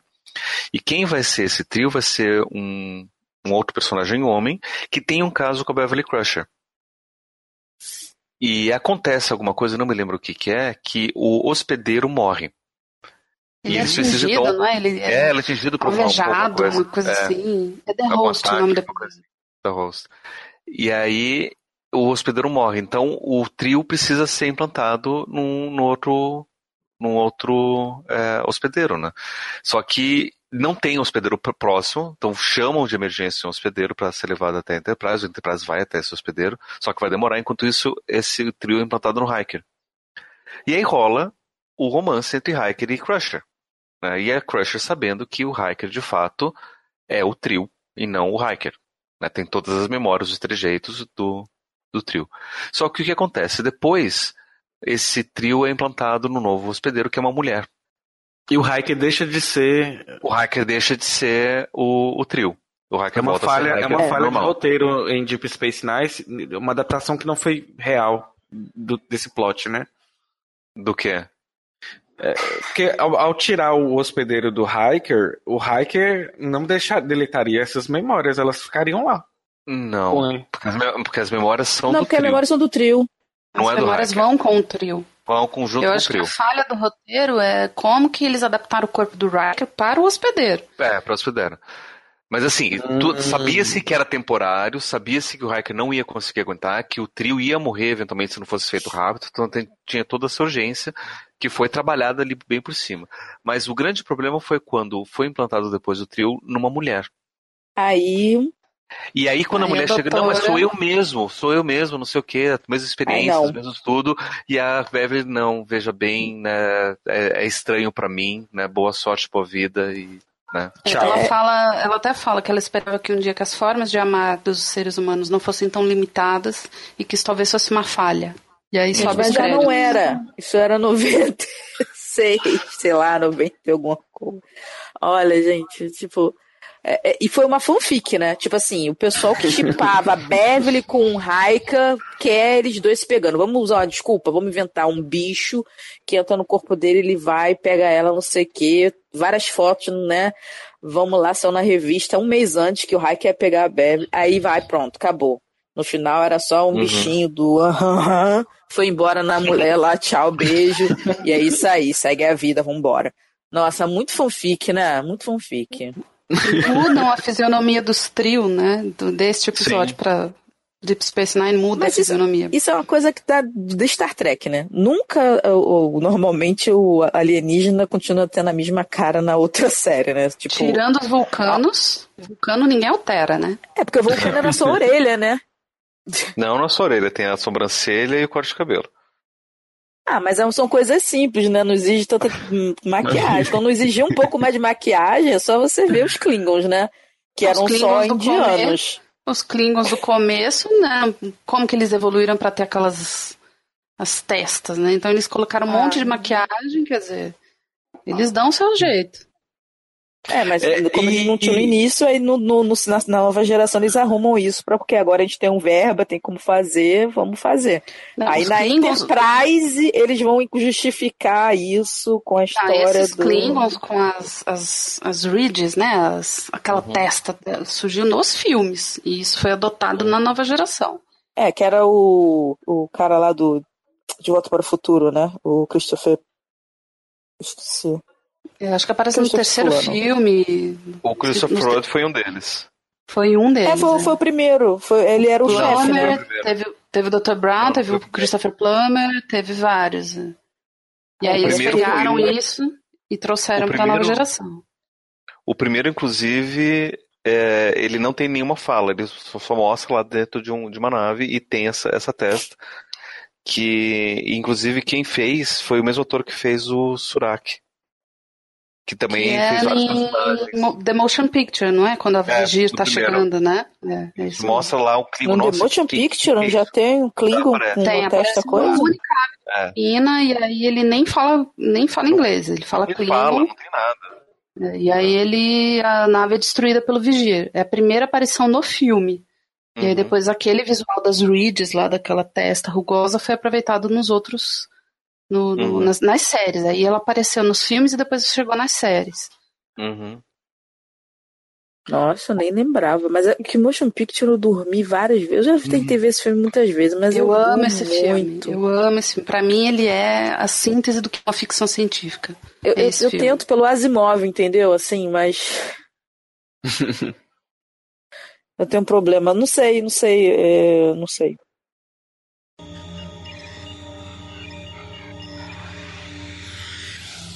E agora nós vamos para a nossa sessão beijinhos.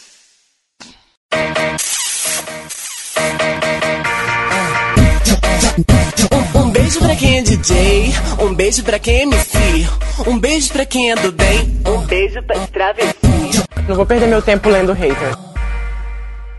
E os beijinhos de hoje são para nossa mais nova madrinha, Fernanda Cortes ou Cortez, Carol Herrera, Valquíria Ferreira, Rafael, França, Demétrios, Raquel, Beatriz, Rodrigo, Bruno, Anderson, Valta, Lucimara, Guilherme, Jonathan, Luciano Loureiro, Lígia Lila, Érica Ribeiro, conhece essa pessoa? Jean Carlos, Julian Vargas, Davidson Hoffman, Carla Gonçalves, Guilherme Piaça, Fernanda Cari e Wagner Coutinho.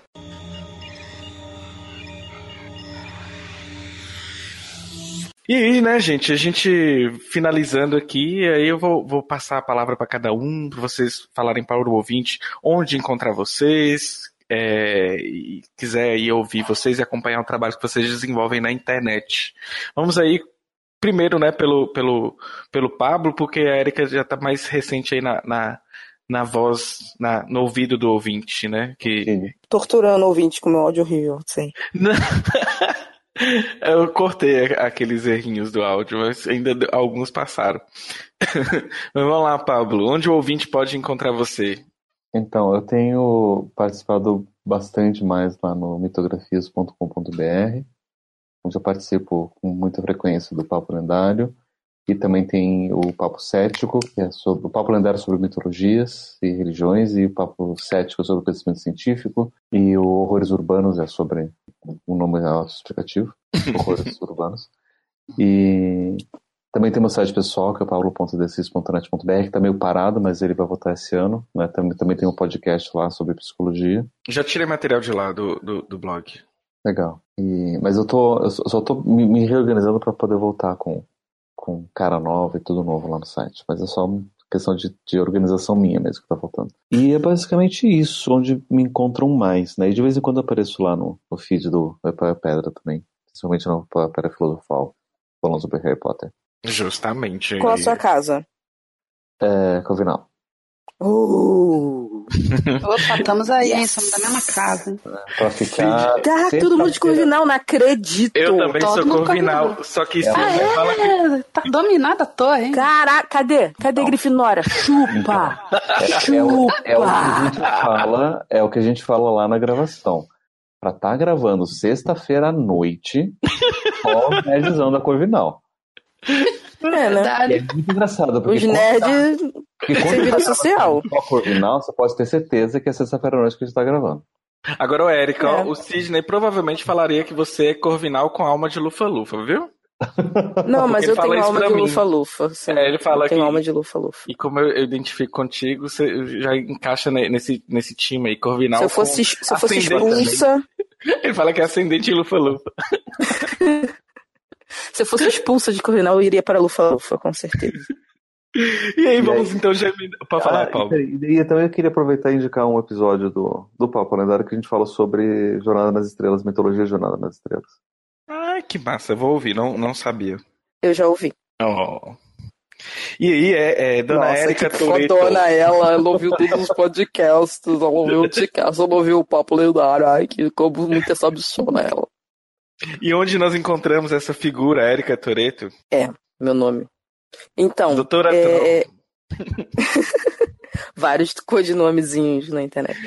Então, gente, você me encontra no www.seriadores.com.br que lá tem vários podcastzinhos. Ultimamente eu tenho estado muito nos podcasts de heróis né? Porque eu tenho faltado nos outros, porque, né, dá sono, tô trabalhando umas coisas aí, aí. Mas nos de herói eu vou, porque eu quero, né, barraquear, falar que as coisas tão boas, tão ruim. E tem podcast de filme, tem podcast que dá conselhos, não são conselhos bons, mas são conselhos. Os casos também não são bons, parece fanfic, mas estão aí. Você tem episódio de Star Trek parece fanfic, por que que, né, os casos do SED não pode parecer fanfic? E tem o SACast, que é sobre séries, que as outras pessoas estão fazendo porque eu estou de greve de séries. né?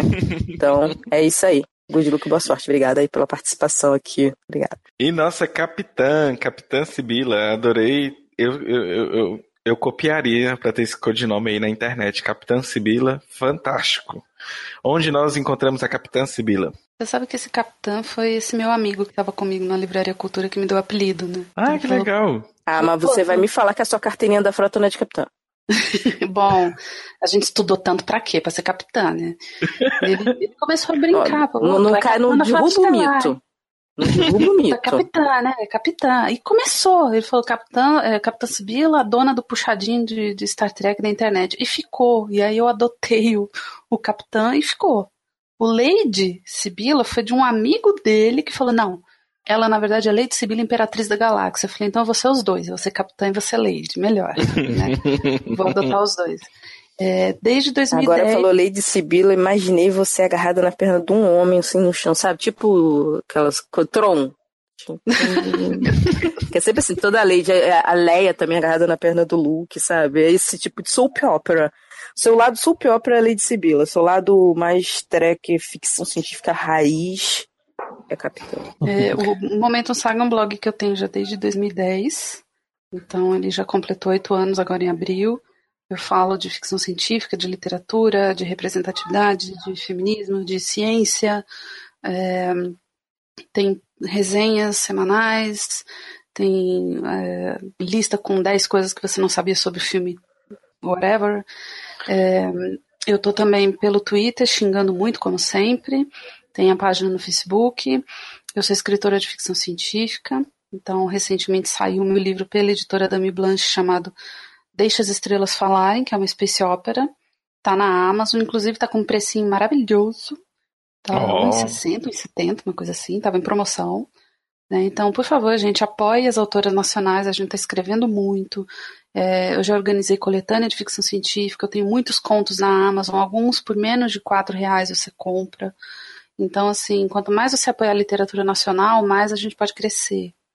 Né? Então, não tem só eu, tem a Clara Madrigano, tem a Aline Vale, tem a Soraya Coelho, tem a Ana Martino, tem a Ana, a Ana Cristina Rodrigues, tem a, Lúcia, a Ana Lúcia Merege, é, Ana Lúcia não, é, acho que é isso. Então tem muita gente. Que muito. bacana, Boca agora tem uma lista em áudio. Fábio Cabral, tem muita, muita galera escrevendo. Ficção científica especial para cyberpunk, é, afrofuturismo, cordel, tem, olha, fantasia, alta fantasia, dark fantasy, dark é, é, fantasia urbana. Então, assim, a gente precisa de visibilidade, então compartilhe os trabalhos, é, consuma esses trabalhos, porque é, assim, a gente gosta muito do, do, coraçãozinho, a gente gosta muito quando vocês dão favorito nos nossos trabalhos, Sim. mas você precisa retweetar, você precisa compartilhar. Então, assim, não deixa o seu colega que é ilustrador, que é músico, que é cartunista, que é escritor, que é roteirista, não deixa esse cara, não deixa essa menina ficar com a informação parada. Tá? Não espera a pessoa fazendo um textão dizendo que ela está desistindo da arte porque ela não tem visibilidade. Não, você pode dar visibilidade, então faça. Tá? Então vá lá na Amazon, deixa o seu comentário, deixa a sua avaliação. A Amazon ela ranqueia os e-books e os livros a partir das avaliações que, que eles recebem. Né? Então, Tudo bem, Black Mirror?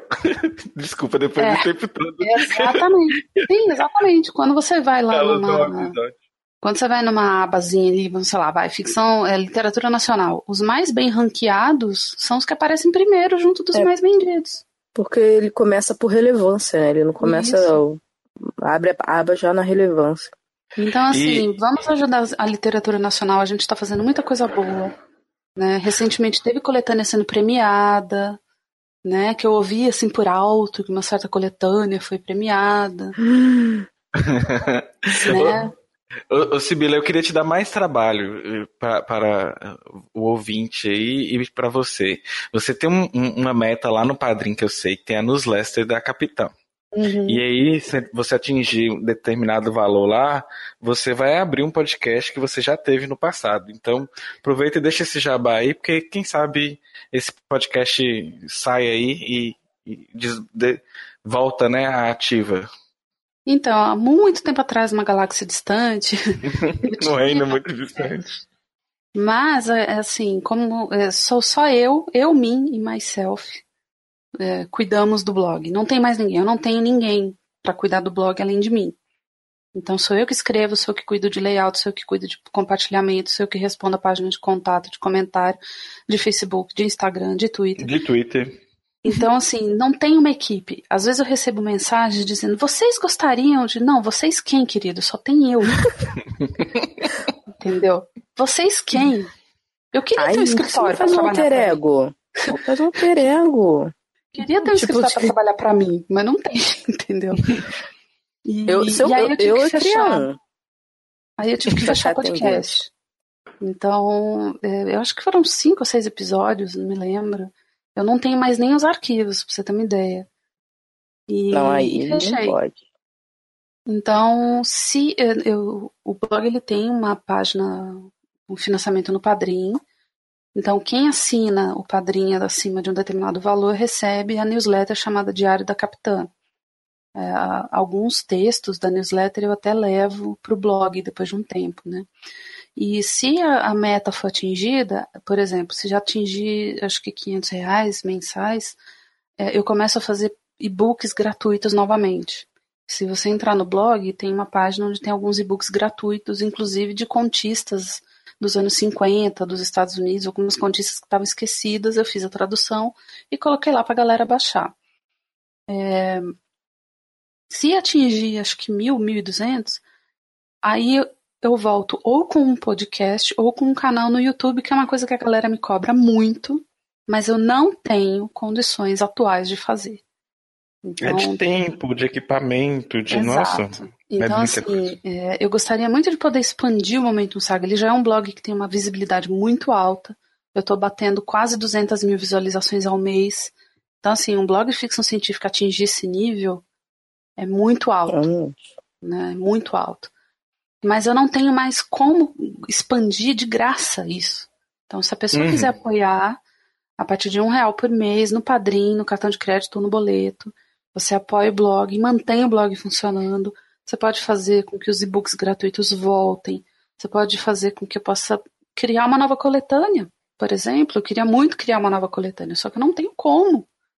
Né? Queria poder expandir, fazer, quem sabe, um canal ou, quem sabe, um, um novo podcast que seria um, um, diário da capitã, mas eu preciso de ajuda. Então, quem puder ajudar, fizer lá um financiamentozinho, né, você já entra para a galera da newsletter, acima de um valor você já recebe um e-book gratuito que é exclusivo, que é só quem assina que recebe esse e-book. Tem até um caderninho artesanal, Momento Saga, que é uma amiga minha que faz, para quem assinar acima de um determinado valor. É um caderno é, costurado à mão, com o símbolo do blog para quem assinar esse valor. É, então, quem quiser, quem puder ajudar, por favor, a Capitã agradece. Agradecemos a preferência, volte sempre. Fantástico! E até aproveitar, né? É para, como é que fala? Não esquecer do serviço de casa, porque quem faz esse serviço organizado é o senhor Sidney Andrade.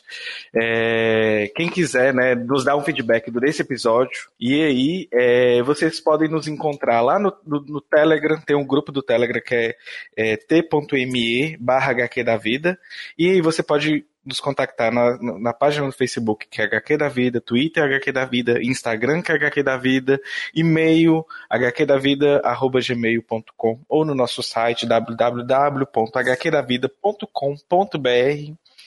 Se você quiser ajudar esses eu antes eu falava esses viados, né? E aí agora nós temos a Aline de lésbica, a Bia de bi e a Dani também de trans. Então, nós, esses LGBTs ou esses viades, esses queers ou qualquer outra coisa que você quiser dizer. Ah, fala viadix. viadix. Com, com fica tendência, né? É, vocês podem nos ajudar lá então no Padrim, que é www.padrim.com.br barra HQ da Vida ou Patreon, que é patreon.com barra HQ da Vida. Enfim, essa viagem nossa durou quase a viagem da Voyager, né, gente? Pô, já estamos chegando já? Já voltamos pro quadrante alfa? Voltamos para o quadrante alfa. Então ah, vamos todos vamos todos dar aquele tchau final mesmo. Um, é hora três. de dizer tchau. Tchau, tchau. Tchau, tchau.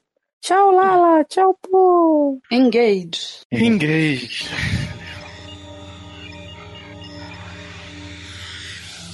Vai ficar gritando agora que nem uma bicha louca. Todo mundo já entendeu que seu personagem é viado. Vai começar o dia já nessa discussão, é? Implicando?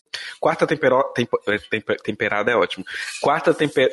Eita! Fiado! Sibila e Pablo conseguem. Você vai dar bola fora no programa todo me chamando de. Não pode, não pode.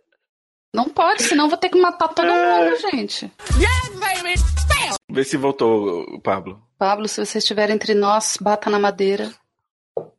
Se você não foi assimilado. Pablo, se você está entre nós, traga na. Que?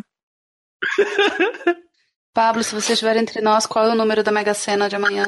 Ih, ele foi assimilado, hein? Tô aqui. Ele tá mandando código, é código MOS, é código MOS. É o Ija, tá, é a tábua de Ouija que tá. É que deu problema no meu LX, e daí eu tô tentando recuperar ele. Desapega. Ó, Erika, por falar nisso, a gravação hoje está maravilhosa, né? Ah, não, né? Eu tô usando a internet do daqui e a internet 4G, né? Ah, tá dando as alternadas. A minha parece que parou com a greve. Já está ok. Vê se voltou. Eu tô lendo O Universo Desconstruído, você conhece, Sibila? Já ouvi falar, muito por alto, assim. É, é, é, eu, estou, eu, adorei, assim, não é porque você escreveu e eu estou conversando com você, mas eu fiquei apaixonado com, com o primeiro conto, que é o seu. O então, Electra? Eu, Electra, da Electra. Achei bacana e assim, é... no início eu assustei porque veio muita informação, né? E, uhum. e já não era não normativa. Calma! Calma, Sibila, tá vindo muita informação. Aí depois ainda. Mas quando tocou Evanescence, você curtiu. e assim, ficou muito legal o, o, o plot dessa história. E a segunda história eu não lembro o nome do autor. Mas eu gostei bastante da segunda história também, que é. Eu acho que é o Alex Luna, o segundo. Isso! Começou a construir uma história, eu falei, caraca, é um, universo que, que é, é, misógino. Aí eu falei, aí aparece um cara, eu falei, ih, não é misógino. É, essa, esse homem também está sendo oprimido. Epa! Não é misógino pá! Aí tem um plot da, da história que eu acho que. Ouvinte, ouçam, não, leiam, né? Ouçam não. Leiam Universo Desconstruído. Tem dois PDFs lá no Momento Saga. E aí você pode baixar de graça. Tem PDF, Olha... Pub e Mob. Tem os três formatos para quem lê em Kobo, quem lê no Kindle. Comprei seu livro também. Aproveitei e já, já, já fiz uma, uma, Passei no seu site, né? ah, Já comprei, comprei seu livro para ler também, mas ainda não li, tá na, na lista de leitura. Qual, Está na Amazon.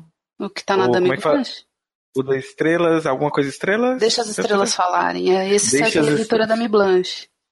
Isso, tá na Amazon e é baratinho, gente. Então vai lá e comprem. É, é no mês é... Geek tava numa promoção boa, 1,60, uma coisa assim. Tava bem barato, bem barato mesmo. E eu tô escrevendo a continuação. Ahá! Oh, então, Primeira a... mão bomba. Atenta então. Eu adorei. Adorei assim. É, fiquei como, até como extra do programa enquanto o Pablo se organiza, né?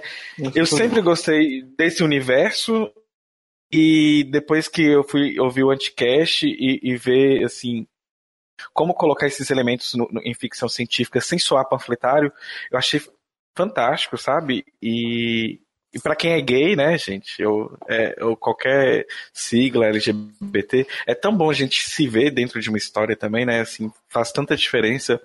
E não dói, né? Para quem é branco, cis. Isso, era o que eu ia dizer. E outra, você pode fazer sem estereotipar, entendeu? É, algumas pessoas me falaram que em Electra é, eles adoraram o fato da personagem ser mulher e ser negra. E aí eu falei assim, você sabia que ela é trans, né, também? E a pessoa falou, ela é? eu falei, é.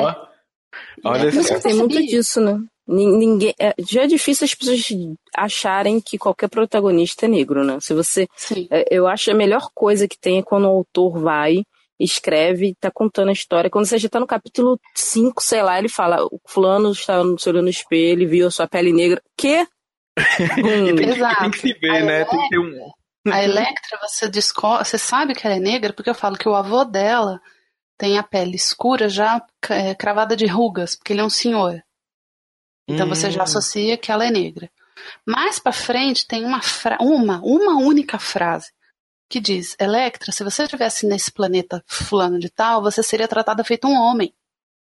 Sim, foi nessa parte que eu, que eu, vi o plot dela ser trans. Eu falei, caraca, que massa. Acabou. Eu não precisei genitalizar a Electra, eu não precisei falar de nada. É isso.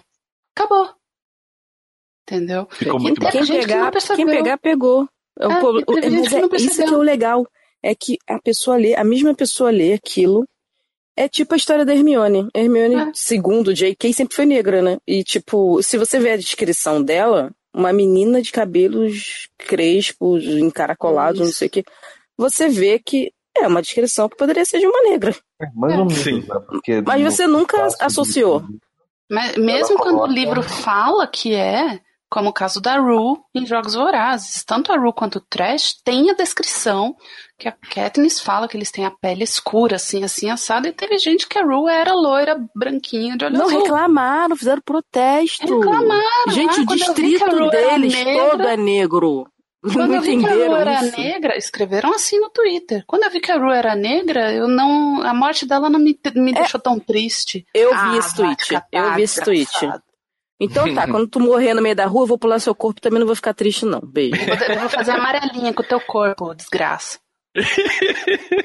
é, o Pablo, a gente tava falando aqui do, do, do, Universo Desconstruído, que é uma coletânea de contos que a Sibila e a Aline. A Aline Valek. É. Organizaram e, inclusive, a ilustração é do Theodore. E aí. O segundo, o segundo, o segundo volume, a ilustração é dele. É o, o segundo, primeiro né? volume é da Thaís Fantoni. Ah, olha aí. E aí, até assim, a gente falou assim: vou pegar isso aqui no gancho enquanto o Pablo vai pegar o microfone e a gente coloca isso nos bloopers pra até ficar aí para o ouvinte a dica sobre o universo desconstruído. The library is now open. Só, só aumenta, nunca acaba, né?